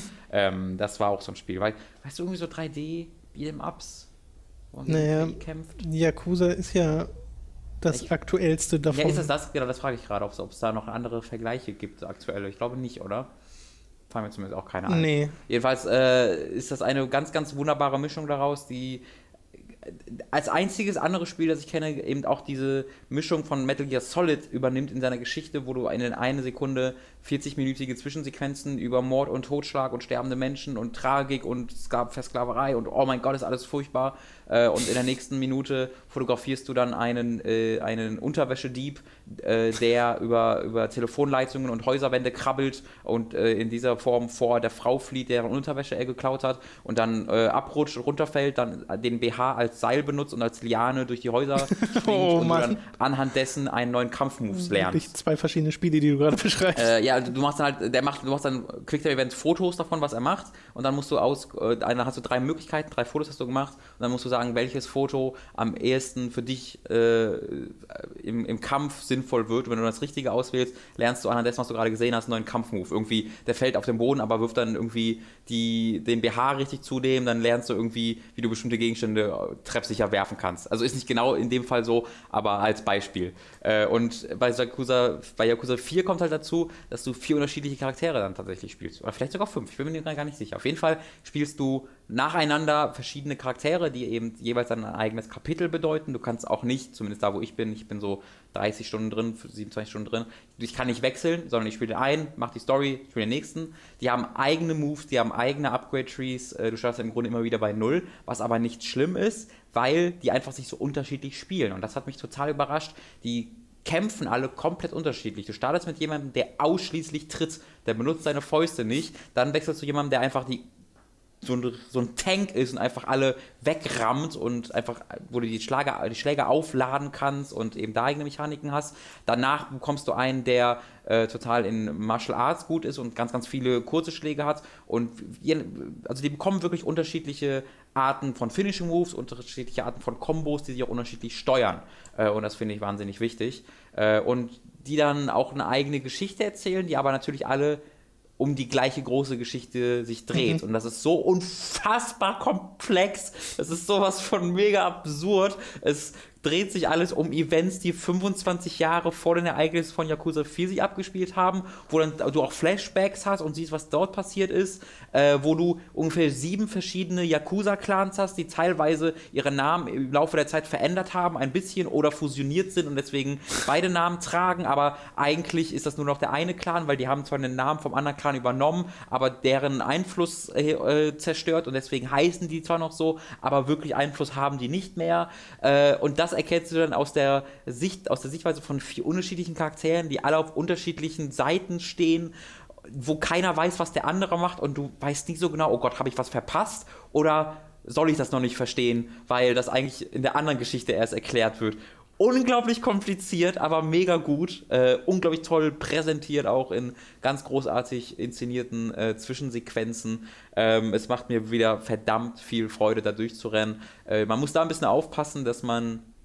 Sie, sie kommunizieren schon relativ deutlich, wann du zu einem Point of No Return mit dem Charakter kommst. Also sie machen, du bekommst keine Message, wo gesagt wird, wenn du diese Mission jetzt startest, dann äh, ist das die letzte Mission und dann geht es zum nächsten Chapter mit dem nächsten Charakter, weil natürlich deine ganzen, wie gesagt, dein Progress wird halt quasi mit dem Charakter dann, der bringt dir nichts mehr und diese ganzen Charaktere haben halt unterschiedliche Sidequests, Substories heißen sie ja. Mhm. Es gibt irgendwie pro Charakter 10, 12 unterschiedliche Subquests, die halt oftmals auch genauso absurd sind, wie ich gerade bei dieser Revelation erklärt habe.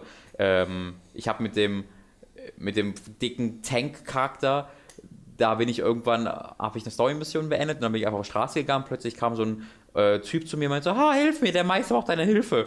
Und ich habe gesagt, ja, okay, bin ich hinterhergerannt und sowas, ja, komm, folge mir, folge mir. Dann hat er dich in irgendeinen Tunnel gebracht und dann bist du in so einem Tunnel, wo ein alter Typ in der Spitzhacke steht.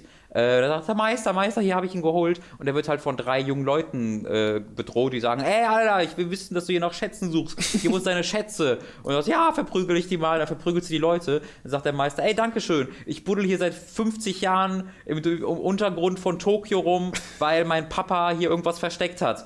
Und dann hilfst du dem halt beim Buddeln mit der Spitzhacke durch Tokio mit Minigames. Dann gibt es einmal ein Minigame, wo du selbst einfach Quicktime-mäßig möglichst starke Schläge machst und einfach durch den Tunnel dich buddelst in möglichst kurzer Zeit. Danach buddelt dann der Typ und dadurch, dass er jedes Mal, wenn er mit der Spitzhacke auf eine Wand schlägt, äh, stürzen riesige Steine von der Decke und du musst die Steine kaputt schlagen, bevor die den Typen treffen. Und das ist dann einfach so völlig random aus dem Nichts. Machst du dann halt das und bist damit zwei Stunden beschäftigt. Und, und du findest dann auf dem Weg, jedes Mal, wenn du eine Wand kaputt schlägst und ein neues äh, Areal freischaltest, findest du da irgendwo ein Buch, was dir eine neue Combo und eine neue Finishing Move gibt für die Kämpfe. Das ist alles so toll, Tom. Das ist so exzellent gemacht. Äh, und das, so kleine Details, die, diese Revelations, äh, die ich gerade erzählt habe, wo er ja. Fotos macht, die hat jeder Charakter, aber zum Beispiel dieser Tank, der kommt, der war 25 Jahre im Knast, der hat kein Handy, der weiß nicht, was Handys sind. Mhm. Und deswegen bekommt er eine Steinplatte von dem, von dem äh, Spitzhackenmeister erklärt und meißelt. Oder war nicht, vielleicht war es auch Holz, ich bin mir nicht ganz sicher. Jedenfalls guckt er sich halt an, was da passiert und meißelt dann eine Statue von dem, was er da gesehen hat. Also hast du dann quasi so einen Unterwäschetyp, der an einem Bär hängt, als Steinstatue gemeißelt. Äh, und das ist, oh, das ist so toll. Ja, ich glaube, ich habe mein Gott. die Yakuza 4 allumfassend beschrieben. Das ist eigentlich ja. so ein kleines Wunder, dass es diese Spielreihe noch gibt. ja. Und jährlich kommt mindestens ein neues Spiel raus, ja. meistens eher zwei. Äh, ich möchte euch das alle nochmal sehr empfehlen. Ich bin jetzt gerade an einem Punkt gekommen in der Story, wo auch noch Referenzen zum ersten Teil gemacht werden, wo es einen Twist gibt, wo, oh, guck mal das aus dem ersten Teil. Und ich habe ja die ersten zwei nicht gespielt auf der PS2. Ich habe mir ja nur die ähm, Zusammenfassungen auf, auf der Disc von Yakuza 3 anguckt, die aber auch 40 Minuten ging. Hm. Ähm, aber das ist auch nicht so schlimm, wenn man einige Details da nicht mehr ganz nachvollziehen kann, weil sie sich schon Mühe geben, das auch zu erklären. Äh, ich freue mich sehr, das durchzuspielen ähm, demnächst. Äh, ich hoffe vielleicht am Ende, dass ich dann im letzten Chapter irgendwie zwischen allen nochmal wechseln kann oder so. Das fände ich ziemlich cool. Äh, und ich freue mich dann auch sehr auf Yakuza 5 äh, und dann kommt ja nächstes Jahr Yakuza Zero, äh, was ja letztes Jahr schon in äh, Japan erschien, was dann ja ein PS4-Spiel ist und das sieht auch nochmal erst auf 60 Frames, weil es ja. auch auf der PS3 erschien. Und dann kommt ja Yakuza 6, was der erste Teil ist, der exklusiv nur für äh, PlayStation 4 entwickelt wird, glaube ich. Äh, und der kommt dann 2018 wahrscheinlich nach, nach in den Westen. Ähm, und das gibt schon Gameplay-Demos, sieht großartig aus. Und das ist halt toll bei diesem Spiel, weil du bist halt immer in den gleichen Arealen unterwegs, äh, das an sich natürlich erstmal nicht so toll ist, aber dadurch, dass du quasi immer die gleiche Engine hast und immer die gleichen Areale und auch größtenteils die gleichen Charaktere, die die gleichen Moves benutzen, können sie einfach ein Jahr lang ausschließlich Inhalte entwickeln. Und deswegen steckt da einfach dann mhm. immer von den Inhalten so unglaublich viel Neues drin, äh, dass ich dem gar nicht böse sein kann, dass es dann insgesamt doch recht ähnlich immer wieder ist. Ich brauchte halt die Pause, weil ich konnte jetzt nicht nach Yakuza 3 ja. direkt Yakuza 4 starten, weil es dann doch schon ein bisschen zu viel ist. Aber mit diesem irgendwie halben Jahr Pause habe ich jetzt wieder genauso viel Spaß, wenn nicht sogar mehr Spaß wie bei Yakuza 4 und freue mich dann auch schon äh, zu Yakuza 5 zu gehen, nächstes Jahr wahrscheinlich dann. Äh, der Speckobst hat ja mal ein Video gemacht, ich glaube zu Yakuza mhm. 5, äh, als das hier rauskam. Mhm. Das gibt es ja irgendwie nur als Download, ne? Ich glaube, das äh, ja. war so. Ja. Ähm, und da hat er ja auch mal erklärt, was er so schätzt an dieser Reihe, weil er ja auch so ein ganz großer Fan davon ist, schon eine ganze Weile. Und ich meine, ich bin mir nicht sicher, dass er gesagt hat, im Endeffekt ist egal, mit welchem man anfängt. Weil ich glaube, dass das viele Leute abschreckt. Äh, das, zu sehen, ja, drei, vier, fünf gibt es hierzulande, aber eigentlich kannst du anfangen, mit ja. wem du willst. Die erzählen schon eigenständige Geschichten, die aber halt immer wieder. Nee, zum einen, du wirst, glaube ich, in jedem Spiel an den Punkt kommen, wo du dir ein bisschen fragst, was, hä? Mhm. Ja, also ich, was ich schon empfehlen würde, ist, dass man sich zumindest anguckt, was passiert ist in den vorherigen Teilen. Einfach damit man eine Idee dafür bekommt, ob das gerade eine Anspielung ist oder ob da einfach etwas, etwas, etwas ist, was erst später ähm, ja, beschrieben wird, dass man mhm. sich zumindest irgendwie diese 30, 40 Minuten ähm, Zusammenfassungen ansieht. Aber ja, ich habe ja 1 und 2 Euro übersprungen und 3 ist auch ein direktes Sequel, aber ich habe nie das Gefühl gehabt, dass ich jetzt irgendwie viel verpasst habe. Ähm, ja, deswegen, man kann okay. anfangen, wo man will, würde ja. ich auch sagen. Ich habe äh, letzte Woche Final Fantasy IX durchgespielt. Äh, ich hatte ja schon mal kurz darüber geredet, dass ich das gerade intensiver spiele und jetzt habe ich es tatsächlich durch. Nach äh, 45 Stunden Spielzeit sind es, glaube ich, am Ende gewesen. Hm. was, glaube ich, recht typisch ist für diese ja. Art von äh, Final Fantasy. Und bin auch nach, M nach diesem Ende noch sehr, sehr, sehr, sehr angetan von diesem Spiel. Ich habe mich ja die ganze Zeit gefragt, ich mag dieses Spiel so sehr, wo kommt der Haken in diesem Ding, dass mal irgendwas ist, was mir nicht so gefällt. Äh, und es gab einen kleinen spielerischen Haken, nämlich dass du vor dem letzten großen Ding, in das du reingehst, ähm, da öffnet sich quasi die Welt nochmal für dich und du kannst im Endeffekt machen, was du willst. Und als ich dann an diesem Punkt angekommen bin und eigentlich nur die Story abschließen wollte, habe ich gemerkt, okay, hier bin ich noch ein bisschen zu schwach für. Okay. Das heißt, ich musste dann noch mal ein bisschen mhm. aufleveln, habe dann noch mal nach äh, Ausrüstung gesucht und meine Charaktere ein bisschen aufgebessert. Und das waren dann noch mal so drei, vier extra Stunden mhm. Spielzeit, die da nur dafür äh, drauf ging und dann konnte ich dieses Ende machen und das war dann aber wiederum verhältnismäßig unproblematisch und Final Fantasy IX gilt ja als eines der einfacheren Final Fantasy Spiele äh, und bis zu dem Punkt hatte ich auch keine Probleme. Also es ist wirklich jetzt nicht mega kompliziert mit den Kämpfen und allem. Aber mir gefällt halt die Story so unglaublich gut und die Charaktere und wie sie gezeichnet sind und wie unterschiedlich sie vor allem sind. Äh, Vivi ist, glaube ich, einer meiner Lieblingscharaktere, weil das einfach so eine herzerwärmende Persönlichkeit ist, die sie äh, da gezeichnet haben. Nee. Lilly ist das. Äh, Vivi ist der kleine Schwarzmagier. Lilly haben die wirklich einen Charakter mit Lilly und Vivi. Genau, aber Lilly wird von äh, ihren Begleitern quasi Lilly genannt, aber von allen anderen Prinzessinnen gar nicht. Okay. So. Ach, und, und der, der, den du meinst, ist der, der kein Gesicht hat. Genau, der okay. nur diese kleinen Augen hat. Und mit der Zipfelmütze. Nee. Okay. Finde ich aber auch super. Finde ich total super. Die sind einfach, die Designs von den Charakteren, bis auf Sidans, haben keine Gründe. Die sehen einfach so aus. Okay. So. Und äh, ich hatte ja schon beim letzten Mal dieses fette Wesen mit der langen Zunge, was die ganze Zeit Joe redet. Redest äh, über das, Mats Mutter das wirklich, also Queener redet wirklich immer übers Essen. Du hast zum Schluss so emotionale Momente und selbst das ist eine Analogie zum Essen in diesem Charakter. Also das, diesen Stick haben sie wirklich durchgezogen, den dieser Charakter hat. Aber auch so äh, Leute wie Steiner, was so eigentlich ein sehr stoischer Ritter ist, der halt auch wirklich Charakter Tiefe bekommt. Und das finde ich halt so beeindruckend. Sie sehen zwar alle aus wie Cartoon-Charaktere, bekommen aber wirklich charakterliche Tiefe und sind einfach Leute, die ich selbst gerne kennen würde. Mhm. So. Und äh, das hat mir bis zum Schluss gefallen. Es wird am Ende noch ein bisschen twisty und im letzten Drittel fangen dann auch an, Sachen zu passieren, wo du, du denkst, okay, das nehme ich jetzt mal hin. ähm, aber äh, es wird alles äh, foreshadowed. Also es ist selten so, dass dieses Spiel irgendwie sagt, so, das ist jetzt so und deswegen ist es so. Sondern du hast ganz am Anfang Ereignisse, die werden dann am Ende wieder aufgegriffen. Du hast Mhm. dich halt am Anfang gefragt, hä, was, was ist das jetzt? Was Ja. steckt denn dahinter? Und das wird dann tatsächlich aufgegriffen und es wird dann ein größeres Fass aufgemacht und noch ein größeres Fass aufgemacht, weil ganz am Anfang des Spiels geht es einfach nur um äh, sich im Krieg befindende Fraktionen Ja. und halt um einen Krieg in einem großen Land. So, das, das ist so die anfangs große Geschichte, um die es geht, plus halt die Sache mit Sidan, der mit seiner Räubergruppe die Prinzessin entführen Name. will. Ich den Namen nicht hinweg. Äh, Ich ich habe mich da, denken. dadurch, dass ich so, so gut wie keine Fußballverbindung habe, Aber obwohl ich das natürlich heißt kenne. Sinedin Sidan, das ist so ein guter Name, Das ist deswegen kann tatsächlich ich ein guter Sidan Name. nicht ohne Sinedin hören. Ach so, Ein Wort, Sinedin Sidan ist ein äh, Wort. ich weiß gar nicht, wie Sidans Nachname war.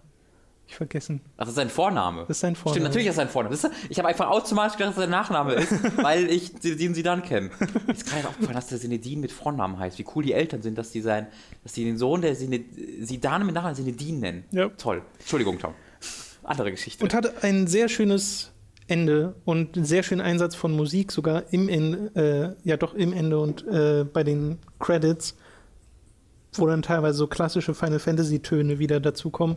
Also da war ich wirklich komplett drin. Es ist einfach so ein, schöne, ein schönes Märchen, einfach was erzählt wird und nimmt sich diesen Namen halt sehr zu Herzen, weil es ist halt alles sehr fantastisch, was du da siehst.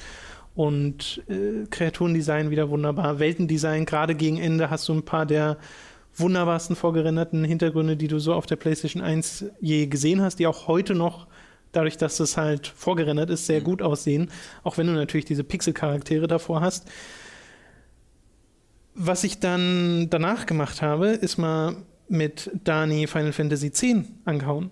Die, das HD, die HD-Version davon.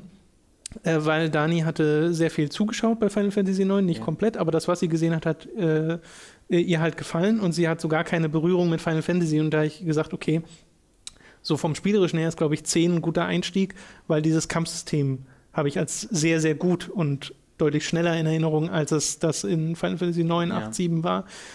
Und ich glaube, ich aber viele widersprechen, dass das ein repräsentativer Einstieg wäre. Weil, der, weil die Szene ja das erste Final Fantasy gewesen ist, was sehr linear war. Also die sind natürlich alle immer linear gewesen, aber bei 10 war das Linear, erste Mal, ja. Genau, dass es dann so ein bisschen in die 13er Richtung ging, wo du wirklich einen Mhm. geraden Weg entlang gehst und ab und zu nach rechts, links kannst. Aber ich würde dir da auch zustimmen. Ja, also bei mir, mir ging es da im Kopf vor allem ums Kampfsystem. Ja. ähm, weil das, und das ist mir sofort wieder aufgefallen, einfach immer noch sich so flüssig und gut spielt in Final Fantasy X. Ich liebe dieses Kampfsystem nach wie vor. Ja. Gerade wenn du von 9 kommst, wo wirklich Kampf geht los, es wird erstmal dreimal die Kamera geht über die Arena und äh, dann kommen die Leute rein, dann drückst du Angriff und das ist ja Active Time Battle, das heißt, es dauert eine Weile, bis dieser Angriff Ja. dann tatsächlich auch ausgeführt wird. Meistens ist dann noch der Gegner dazwischen dran. Ja. Dann äh, haut der sie dann platt und ich hatte aber gerade einen Heal auf Sidan gemacht und der Heal geht dann trotzdem auf den toten Sidan, der dann natürlich nichts mehr bringt und dann benutze ich die Phönixfeder, habe dann aber vergessen, dass ja äh, er Sidan äh, in seinem er den, das erste Mal, wenn er stirbt, von alleine wieder aufsteht, weil er so eine spezielle Ability hat. Fass mir an den Kopf und würde das gerne rückgängig machen, kann ich aber nicht, dann geht die Phönixfeder ins Leere. Naja, also solche Sachen passieren dann da einfach und das passierte, glaube ich, in 10 einfach nicht so oft. Allein schon, weil es komplett rundenbasiert ist und kein nichts mehr Echtzeit wirklich abläuft. 10 und Lost Odyssey die besten Kampfsysteme. Ich mag das von 10 wirklich nach wie vor. Und das von Lost Odyssey macht mir auch Spaß. Da siehst du doch auch, wer dran ist, oder? Ja. Ja, genau. Da hast du jetzt noch das noch zusätzlich, dass du die Positionierung noch einstellst im Menü. Äh, aber ansonsten ist es wirklich sehr, sehr, sehr ähnlich zu 10. Genau. Äh, da war ich auch wieder begeistert von. Was ich aber gemerkt habe, storytechnisch, und wir haben jetzt so zwei, drei Stunden gespielt, ist das wirklich schwer, sich das noch anzugucken heute. Und äh, ich glaube, das hat verschiedene Gründe. Ähm, der eine ist Sprachausgabe, die ist einfach nicht so gut in Final Fantasy X, die englische, und in, selbst in der HD-Version hast du keine Option für das japanische Original. Ähm, und das andere ist Pacing, weil in Final Fantasy IX hat mir das ja noch, das, ich war ja richtig angetan davon, wie gut mir diese Story noch gefällt. Da ist es ja aber so, du liest dir alles durch und du bestimmst das Tempo der Story selbst, weil das ja dein Lesetempo ist, das Tempo der Geschichte. Und in Final Fantasy X wartest du einfach nur, bis die ihre Sachen sagen. Dann gibt es eine Awkward-Pause. Dann wird das nächste gesagt. Und das, was gesagt wird als Antwort auf das, was vorher gesagt wird, wirkt nicht wie eine Antwort auf das, was vorher gesagt wird, Ja. sondern wie zwei unterschiedliche Gespräche, die teilweise stattfinden. Es ist so komisch. Es sind einfach so unrealistische Gespräche, die Steht geführt werden. Deutsch? Äh, nee, Englisch mit englischen Weil das kam noch dazu. Äh, Genau, der deutsche Untertitel ist halt was ganz Der anderes. deutsche Untertitel basiert auf der japanischen Text und englische äh, Sprachausgabe wurde halt übersetzt wirklich und da wurden auch Änderungen gemacht. Äh, und ich weiß noch, das hat mich damals total, was Ja, mich das wusste auch. ich nicht. Ich so, warum sagt das steht doch gerade ganz Ja, anderes, als ja. er gesagt hat. Was ist da los? Genau. Würde ich jetzt fast nochmal so spielen wollen, weil ich mich gerade mich gerade Ich fände es auch mal interessant, welche da tatsächlich die bessere Weißt du, wo ich es auch mal äh, Lokalisierung. Das habe ich mal bei Dragon Ball gemacht, weil ich habe äh, eine Version von Dragon Ball mir mal mit 16 oder 17 runtergeladen. Habe ich mir alle Folgen von Dragon Ball runtergeladen. Äh, da gab es noch nichts. Vielleicht gab es es auch auf, auf Video schon. Oder vielleicht war ich da noch jünger. Ich meine, da war ich so wirklich schon ziemlich jung und ich wollte irgendwo Dragon Ball sehen. Da gab es dann alle Folgen mit, äh, die A an Cut waren, weil die deutschen Versionen auch Cut sind. Äh, und da hatten sie dann englische Ausgabe, Sprachausgabe, deutsche Sprachausgabe, japanische Sprachausgabe und die Untertitel. Das heißt, ja, du hattest äh, englische Untertitel für die japanische Sprachausgabe. Und der deutsche Ton von Dragon Ball Z ist ja wahnsinnig verändert. Ja. Ne? Äh, wir wir äh, spielen darauf immer mal wieder an. Ich mach dich fertig wie eine Reddich. Ist ja ein bisschen, haben sie wahrscheinlich so nicht in Japan gesagt. Höchstwahrscheinlich nicht, Und deswegen hatte ich total Spaß dran, mir die Folgen anzugucken mit deutscher Sprachausgabe, aber eigentlich den, und den Untertiteln und dann so zu merken, wie die gerade im Englischen äh, einfach total die ernsten Drohungen aus, aus oh, ich zermetzel dich, ich zerstöre deinen Kopf. Und im Deutschen sagen die so, ha, ich kitzel dir den Bottich, du, ich mach dich dich, ha. Das fand ich ganz amüsant. Ja. Das hat mich so ein bisschen an Final Fantasy X erinnert. Das ist halt ich so eine Lokalisierungsgeschichte. Ich kitzel deinen Bottich, würde ich gerne Ja. in unseren Alltag aufnehmen.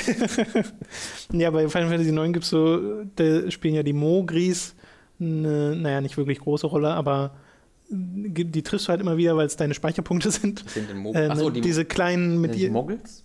Ne, Mogils heißen sie im Englischen, Mogris heißen sie im Deutschen. Ach so. So. Ähm, und die sind da super drollig. Äh, das ist mir nämlich auch nochmal aufgefallen, die sind ja in äh, den neueren Final Fantasies sehen die einfach ein bisschen anders aus und ich mochte dieses alte Design ein bisschen mehr. Da sind sie so ein bisschen dicker. Naja, weißt Dickes, du, drollig. Ich glaube, kommt, also das kommt. Und plus, also, sie haben da keine Sprachausgabe, die dir auf den Nerv das ist sogar, genau, das sind zwei Punkte. Und der dritte Punkt ist dann noch sowas wie bei Final Fantasy 13. Äh, da sieht alles realistisch aus. Und dann hast du dieses eine Vieh, was Mm. Der immer noch Kontrast die so- alte Ästhetik hat, die aus, aus, aus 9 kommt. Das passt so gar nicht zusammen. Also eigentlich, das müsste eigentlich halt realistisches Fell haben oder so. Stimmt. Aber es hat einfach diese glatte Ja, ja, Oberfläche von früher und das passt einfach so gar nicht da rein. Das kommt dann noch dazu. Aber ich fand es total faszinierend oder finde es faszinierend, weil wir werden ja 10 noch ein bisschen weiter Ich wollte gerade spielen. fragen dann. ähm, das mal so zu sehen, zum einen, wie Daniel darauf reagiert, als jemand, der halt vorher kein Final Fantasy wirklich selbst Mhm. gespielt hat. Ähm, und Sphärobrett ist auch noch so ein bisschen. Mhm. ich mag das ja, oder mochte das zumindest damals total. Ich weiß noch nicht, äh, wie es mir jetzt aus heutiger Sicht nochmal gefällt. Aber ja, also storytechnisch ist das wirklich, weil du ja auch, Tidus ist ja kein sympathischer Charakter. Also merke ich jetzt einfach wieder, als äh, wenn wir das spielen.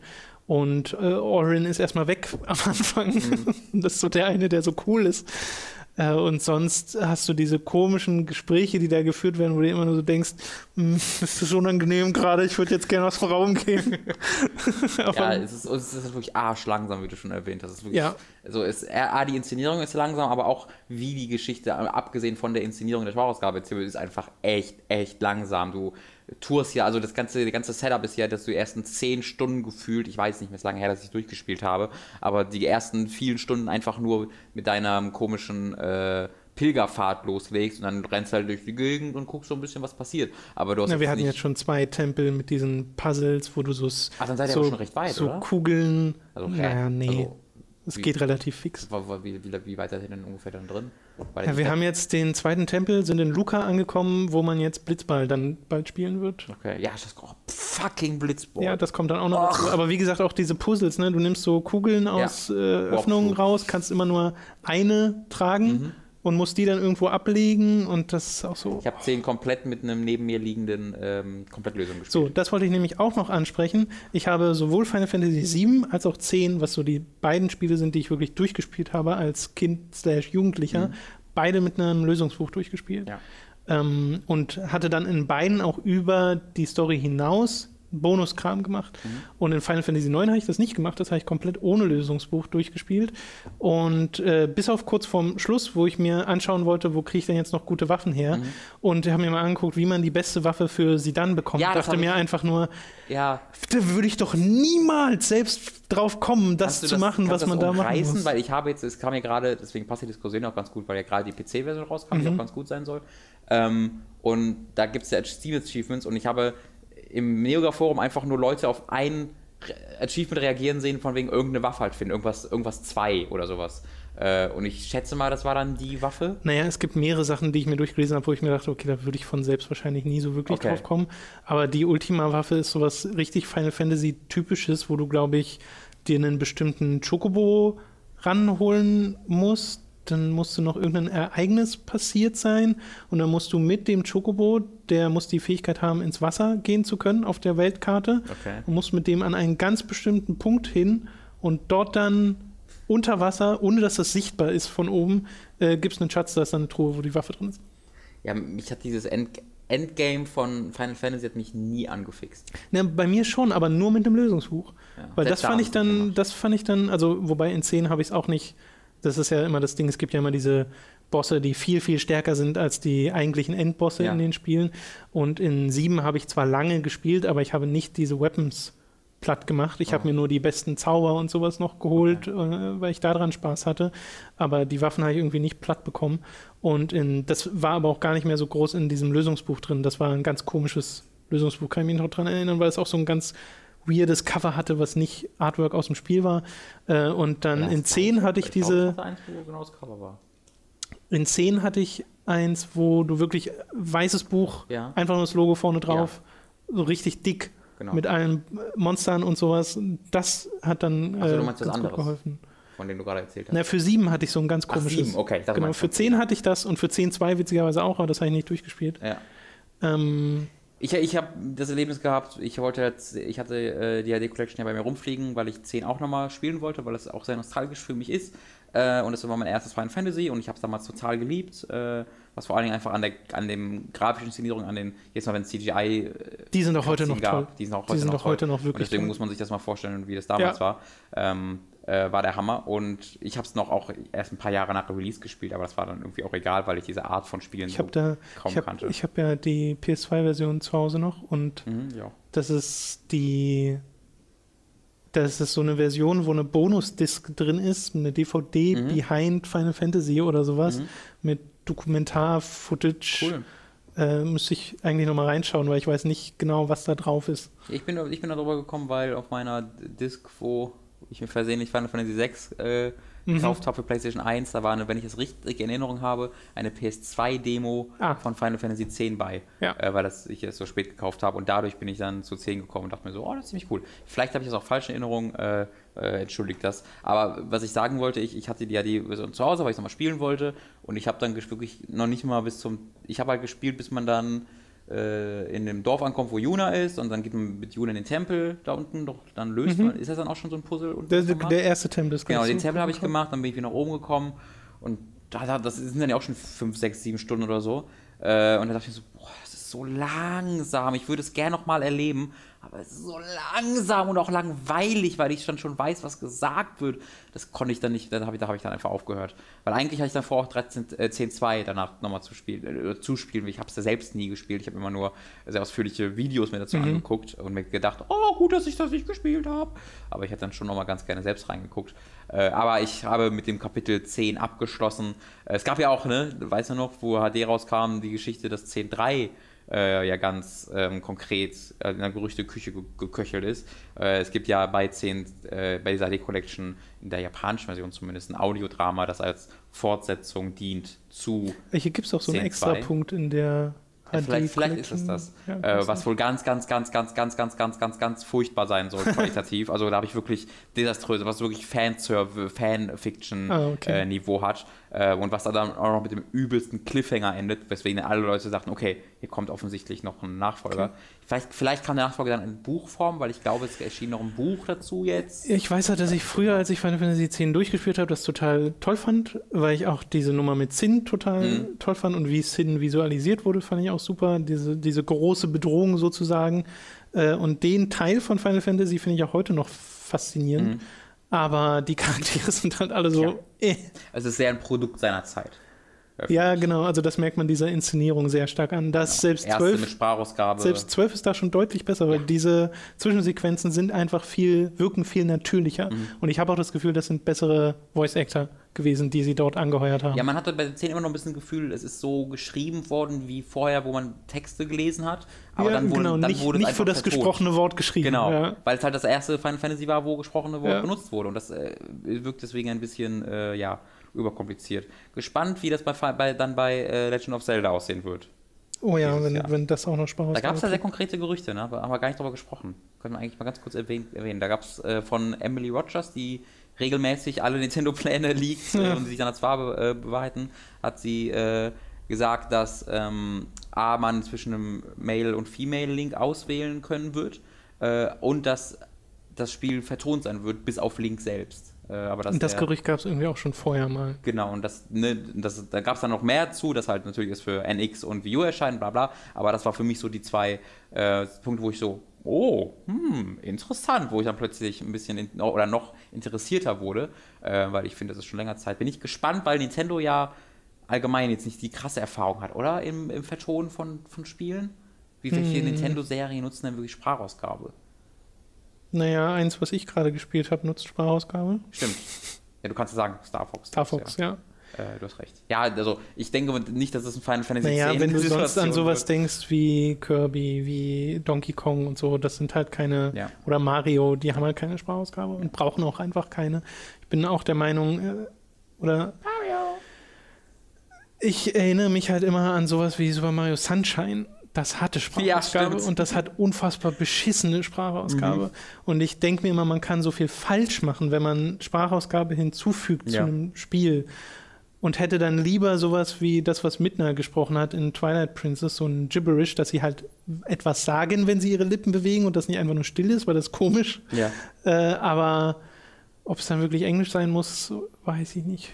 Ja, mich hat das, habe ich ja bei, meinem- bei meinem Twilight Princess Gespräch schon erzählt, mich hat das immer mal wieder aus der Inszenierung rausgezogen, dass es so groß inszeniert ist, aber du Mhm. dann keine Sprachausgabe hast. Dass entweder du inszenierst es nicht so groß und machst keinen großen Story-Fokus oder du machst es und machst es richtig, finde ich. Aber ich kann voll verstehen, dass Leute das anders sehen. Naja, aber was, also bei Gravity Rush zum Beispiel ist ja auch so, es gibt eine Sprache im Spiel, aber es ist keine richtige Sprache. So, das heißt, sie reden zwar schon, aber halt dieses Erfundene. Ja. Äh, und das finde ich ist ein total guter Kompromiss. Kann, ich auch sehen. Ja. Kann ich auch sehen. Ich würde immer noch am liebsten Englisch sehen, weil ich glaube, es gibt keinen Grund, warum Nintendo das nicht hinbekommen sollte. Die haben keine nee, Ausrede. Also wenn es jetzt zum Beispiel sagen würde, okay, es ist eine hochqualitative englische Sprachausgabe, hätte ich auch nichts dagegen. Ich habe einfach nur Angst. Ich habe genau einfach nur die Angst, dass ja. es keine hochqualitative. Sprachausgabe ist. Was ich sagen will, ich will, dass Link äh, von, einem, von einem Gegner und no, no, no, no, no, no macht währenddessen. Das, das ist das, was ich haben will. Der wird ja nach wie vor nicht sprechen, ne? War das nicht auch Teil des Gerüchts? Genau, der, dass der keine Sprache hat. Genau, der hat dann, wow, wow. Ja. Ich, vielleicht tun sie einfach nur no, no, no, no, no zu diesen. Wow. Aber in, in, in, diesem, in diesem Ton. oh, es, muss, es ist so, wie wir beide einfach die gleiche Reaktion als, als bei Quantum Break ist. Und der eine, Ja, ein, das ja. macht auch einmal, so, wenn eine Granate kommt, oh no, no, no, no, no. Das ist so ein, so ein Nathan Drake-Move. Wirklich. Äh, zu Final Fantasy noch eine Sache. Ich habe jetzt nämlich, also das 10 spiele ich ja mit Dani zusammen, beziehungsweise das spielt Dani und ich gucke zu im Wesentlichen. Ähm, ich hatte aber noch ein Final Fantasy, was ich jetzt angefangen habe, nämlich Type Zero äh, zu Hause, wo Mhm. ich jetzt die ersten zwei Stunden drin bin. Hast du das? Das habe ich. Okay. Das habe ich mir mal, das gab es mal sehr günstig, irgendwie für 20 Euro die Limited Edition davon in einem ultra schicken Steelbook. Ja. Äh, Auf PS4 dann? Genau, auf PS4. Habe ich jetzt schon eine ganze Weile einfach nur rumliegen, weil ich mir dachte, okay, musste irgendwann mal zu kommen und jetzt habe ich es mal angeschmissen und bin auch, äh, wie zwei Stunden ist ja im Endeffekt nichts, aber nix, ne. bin da sehr angetan, einfach von dem Szenario. Ich Ja. krieg zwar so ein bisschen Augenzucken, wenn Lissy und Falsi erwähnt werden, weil das Mhm. gibt, gibt es ja in diesem Universum, aber mein Gott, diese ersten, du, du guckst ja am Anfang quasi eine Viertelstunde Anime. Ja. Äh, ist das gut inszeniert? Und auch sehr untypisch für Final Fantasy. Ja, ich meine, einen Teil davon haben wir in unserem Gameplay Ja. geguckt, als du das mal mir gezeigt hast. Aber das, glaube ich, das Intro, Intro, was noch davor kam, hattest du damals nicht gezeigt. Äh, und das ist auch richtig gut inszeniert. Hattest du die Sprachausgabe schon umgestellt auf Japanisch? Äh, ich habe es mal auf Japanisch umgestellt und dann bemerkt, dass ich in den Kämpfen nicht mehr mitkriege, was sie mir sagen. Hast du deine Klassenkameraden schon alle getroffen? Äh, Weil ich weiß nicht, ob ich alle getroffen einige, habe. Einige, also ich habe, ich habe, es war mir nicht möglich, dieses Spiel noch zu in irgendeiner Art und Weise zu spielen mit englischsprachiger Sprachausgabe, weil das, ich glaube, das ist die schlechteste Sprachausgabe, die ich in einem AAA-Spiel oder in irgendeinem größeren Spiel gehört habe seit zehn Jahren oder so. Okay. Das ist Type O. Es hat, ich habe mal einen Clip hoch, hochgeladen, wo, wo, es gibt so einen coolen, so einen coolen Charakter und der sagt halt, dass er nicht liest. Und der sagt original, ey yo, I don't read books, hey. Ja. Genau so. Ja, ja, ja, okay. Genau so. Da, da, steht irgendwie ey, yo und hey, aber mit völlig so, hey, yo, I don't read books. Hey, yo. so redet er die ganze Zeit. Und da gibt es drei, vier Charaktere. Und das ist so, ich, ich konnte nicht fassen, wie scheiße diese Sprachausgabe ist. Aber Deswegen habe ich es umgestellt. Das ist ja dann so durchwachsen, ne? Weil, also mir ist auch aufgefallen, dass ein paar dieser äh, Mitschüler quasi, die, äh, die, du in dem Spiel hast, äh, einfach klingt wie so Amateuraufnahmen mhm. und äh, da merkt man, wie viel Bedeutung denen zugewiesen ja. wurde bei der äh, Vertonung. Aber so, wenn äh, man sich diese Cutscenes anguckt okay. und da die Hauptcharaktere sprechen ja. und so, denkst du, das ist ganz normal. Ja. Äh, ich, aber was sagen das die, Ding was ist, sagen die denn in den Kämpfen? Naja, du hast die ganze Zeit links oben so Texteinblendungen, also da steht es dann quasi auch noch übersetzt, aber das kann ich ja nicht lesen, so, wenn die mit dir reden ja, über ich, das, was gerade passiert. Ich glaube, ich bin mir zum Schluss gekommen, dass das nie so wichtig war oder so. Also irgendwie, ich, aber ich weiß noch, dass ich darüber nachgedacht habe und ich bin zum Schluss gekommen, dass das ein Preis ist, den es wäre zu bezahlen. Wenn das tatsächlich nicht wichtig ist, würde ich es auch lieber auf Japanisch spielen. Ja. Also ich kann dir das sehr empfehlen. Okay. Aber soll jeder für sich selbst entscheiden. Gut, äh, so viel dazu, so viel zu Final Fantasy und äh, dem kleinen Zelda-Diskurs dazwischen. Entschuldigung. Wir kommen zu den Filmen, beziehungsweise zu dem einen Film, den du nachgeholt mhm. hast, äh, nämlich Big Hero 6. Baymax riesiges Robo Robo Robo Deutsche Namen, meine Damen und Herren. Äh, kann ich verstehen durch, dass das ein bisschen verändert wurde, weil Big Hero 6 ist auch ein komischer ist Name. Komisch, ja. Ist halt ein Name, der von dem Comic, von dem Marvel-Comic Big Hero 6 kommt. Und ich glaube, der Name kommt daher, weil es halt ein, ja, eine, ein Comic ist, der so japanische Inspiration hat. Und es ist ein sehr japanisch wirkender Name, der so grammatikalisch nicht so ganz hinkommt. Es sind große Helden und sechs also es, es wirkt wie ein sehr japanischer Name. Mhm. Äh, und mit dem Wissen passt dann auch ganz gut. Denn du bist dort unterwegs in der großen Stadt San Francisco. San Francisco. Mhm. San Francisco? Ja, ich glaube, das war der Name. Äh, was halt ein ultra geiles Szenario ist, was einfach, also es ist äh, nicht halb halb, sondern es ist, es ist San Francisco, aber mit Einflüssen von Tokio dann. Deswegen hast du dann äh, halt irgendwie so äh, Chinatown-mäßige Gebäude rumstehen, aber diese ganz tiefen Straßenabfälle, mhm. Abfälle, diese Straßen, wie sagt man? Nee, ich will nicht Abfälle. das Wort kommst. Straßenab. Ah, ah. Stra nicht Abfall ist was anderes. Straßenfälle? Straßen. Straßentiefen. Die Straßen gehen in die Tiefen steil. Ich glaube, jeder weiß, was du meinst. Weißt du, weißt du ein Wort? Ich weiß nicht ganz, auf welches Wort du hinaus willst. Ich weiß auch nicht, ob es ein konkretes Wort gibt, auf das ich hinaus will. Wenn nicht, möchte ich bitte von jetzt an einfach vorschlagen, dass Straßenabfälle bedeutet Straßen, die tief nach unten oder nach oben gehen, je nachdem, wo du herkommst. In diesem Szenario bist du unterwegs und du hast den Helden Hero, heißt der, H-I-R-O.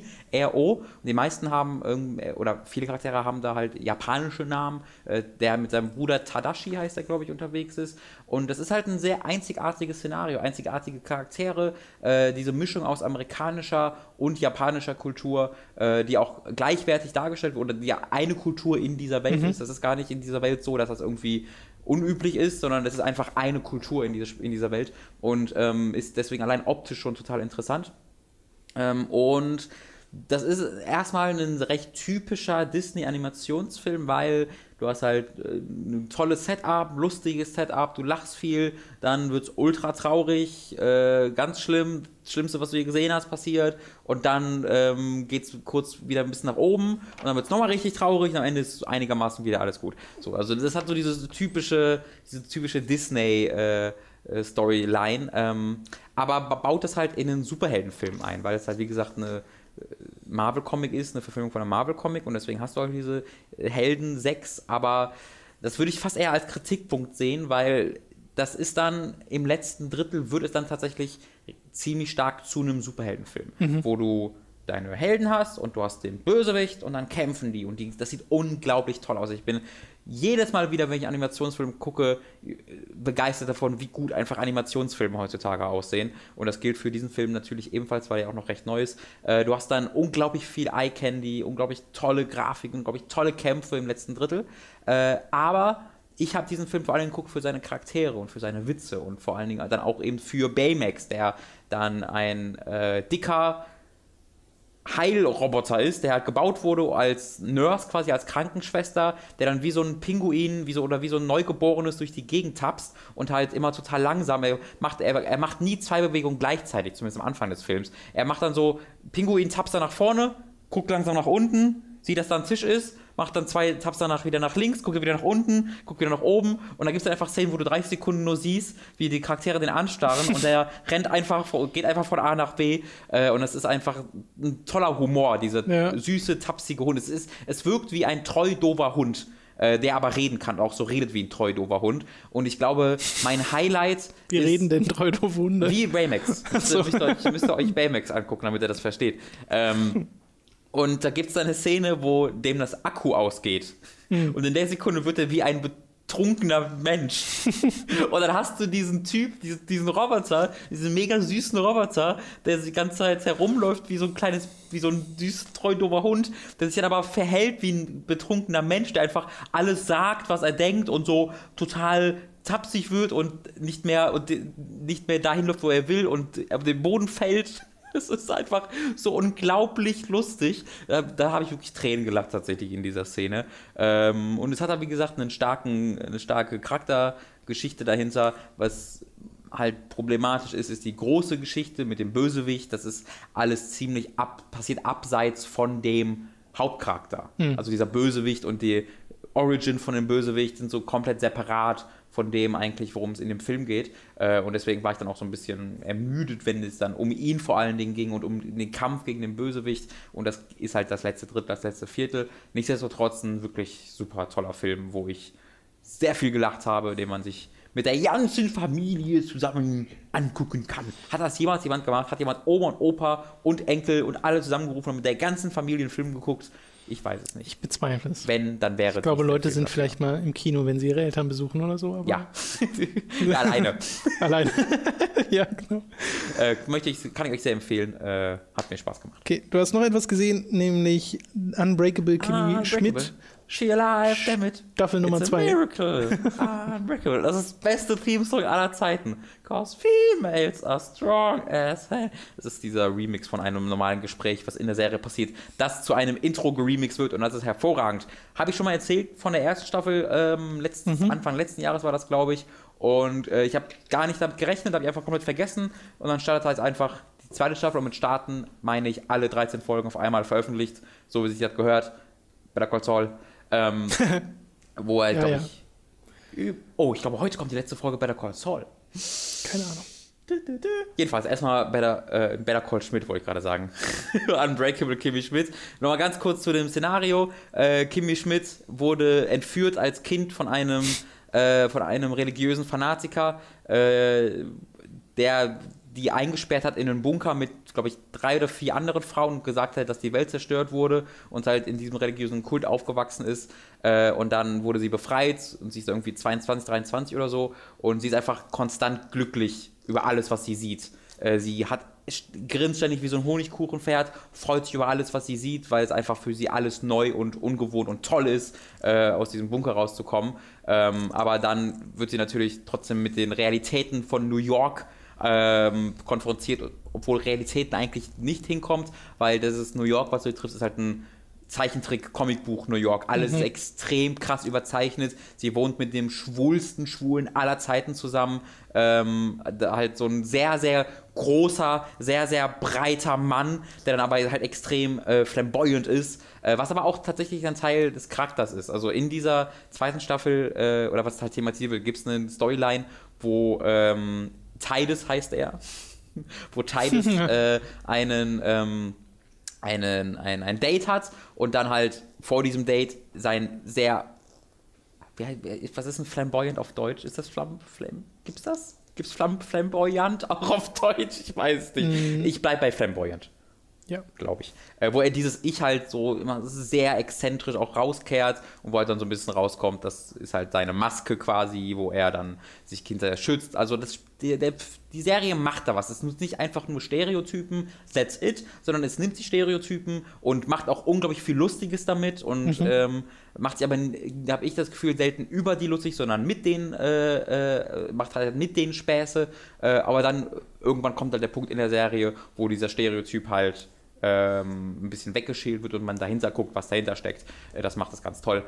Gleichzeitig hinter diesen etwas anspruchsvolleren Sachen, die es immer mal wieder macht, macht es aber auch wirklich die dümmsten Witze, die man jemals hören würde. Ich meine, ein Running Gag ist ja einfach, dass der äh, Haupt, dass einer der Hauptcharaktere Dong heißt. Der ist halt Dong. Und das wird, da wird nie aktiv ein Witz drüber gemacht. Also sie machen da nie groß Ha, I, Dong oder sowas, sondern es ist einfach natürlich lustig, wenn du sagst so, ah, oh, she's all night uh, getting dong again oder meeting dong again. Finde ich einfach lustig. Aber manchmal machen die das auch dann auch absichtlich. Sie hatten eine, äh, eine jüdische Familie namens Wiener in der letzten Folge. Und dann treffen sie natürlich äh, Sarah Ida, die halt e EDA heißt, Ida. Mhm. Und dann haben sie Sarah Ida und dann haben die, die irgendwann die kompliziertesten Namen, die irgendwie acht Vornamen haben und daraus einfach den krassesten Wiener-Witz machen. Äh, das finde ich wahnsinnig lustig. Äh, vor allem, weil es halt einfach so ein hin und her ist. Es ist nicht nur das, aber es ist ja. immer mal wieder das und du bist, bist, immer wieder überrascht. Du bist überrascht, wenn es plötzlich so unglaublich dumm wird und comicmäßig und Zeichentrickmäßig. Und dann bist du wieder überrascht, wenn sie plötzlich ernste Themen ansprechen. Wenn dann plötzlich Kimi Schmidt äh, einen ähm, zurückkehrenden Soldaten aus dem Irak kennenlernt und die beide dann, er glaubt, die war auch eine Soldatin früher, weil sie auch diesen 1000 Yards der hat äh, und dann besprechen die halt über ihre Erlebnisse und sie versucht ihre Erlebnisse aus dem Bunker auf den Krieg umzumünzen, was total eigentlich voll das ernste Gespräch ist, aber das dann gleichzeitig extrem lustig ist. Eine meiner Lieblings-Comedy-Serien tatsächlich äh, kann ich euch allen empfehlen, wenn ihr Netflix habt. Äh, super, super gut. Gibt es nur auf Netflix, ne? Ähm, Gibt es nur auf Netflix, ja. Auch äh, die erste Serie war noch produziert von ABC, irgendeiner amerikanischen Aha. Network halt, aber die haben es verkauft an Netflix so. tatsächlich für die zweite Staffel. Also okay. Also jetzt ist nur Netflix dafür verantwortlich. Äh, geschrieben von Tina Fey übrigens, äh, die ja auch 30 Rock gemacht hat. Also von den Machern von 30 Rock ist das. Ja.